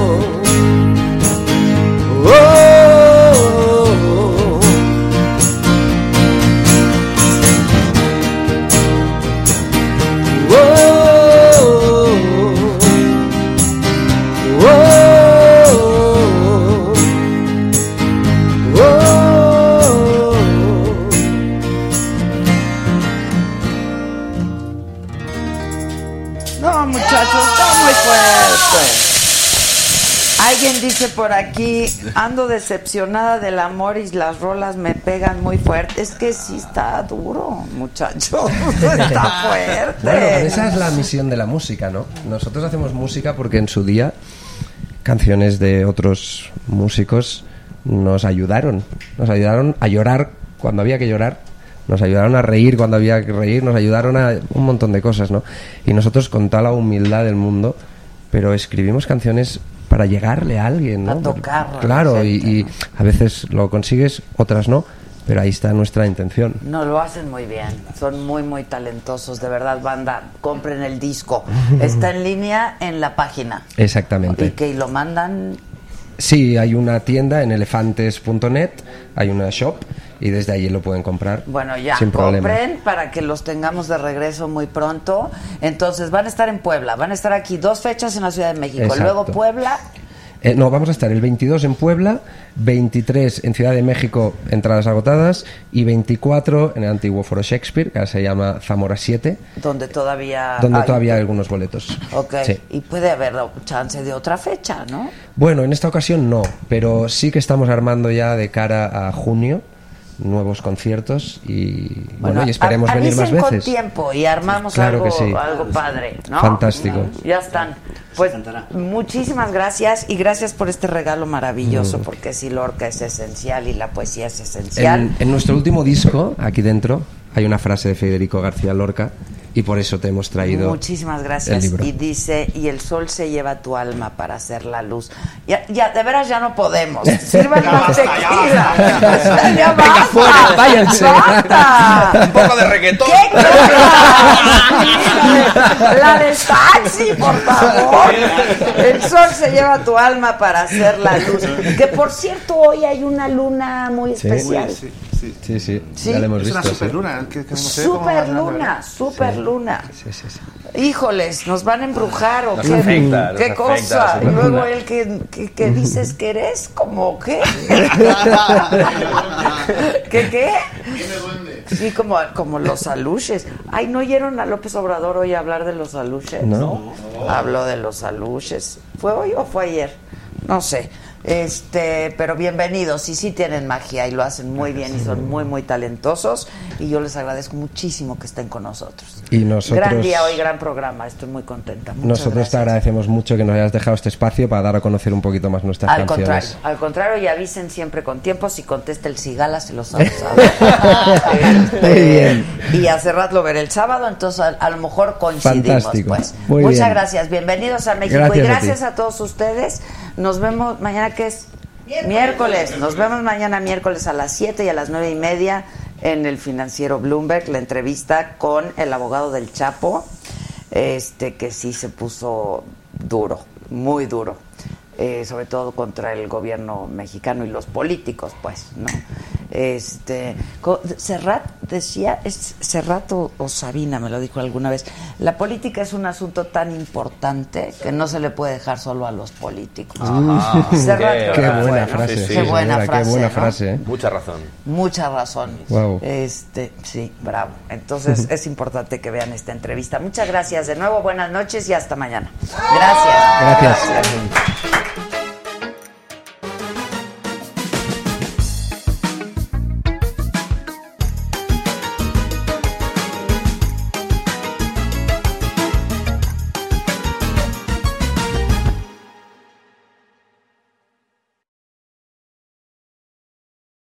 Con Verizon, mantenerte conectado con tus seres queridos es más fácil de lo que crees. Obtén llamadas a Latinoamérica por nuestra cuenta con Globo Choice por tres años con una línea nueva en ciertos planes al Nemery. Después, solo 10 dólares al mes. Elige entre 17 países de Latinoamérica como la República Dominicana, Colombia y Cuba. Visita tu tienda Verizon hoy. Escoge uno de 17 países de Latinoamérica y agrega el plan Globo Choice elegido en un plazo de 30 días tras la activación. El crédito de 10 dólares al mes se aplica por 36 meses. Se aplica en términos adicionales. Se incluye hasta 5 horas al mes al país elegido. Se aplican cargos por exceso de uso.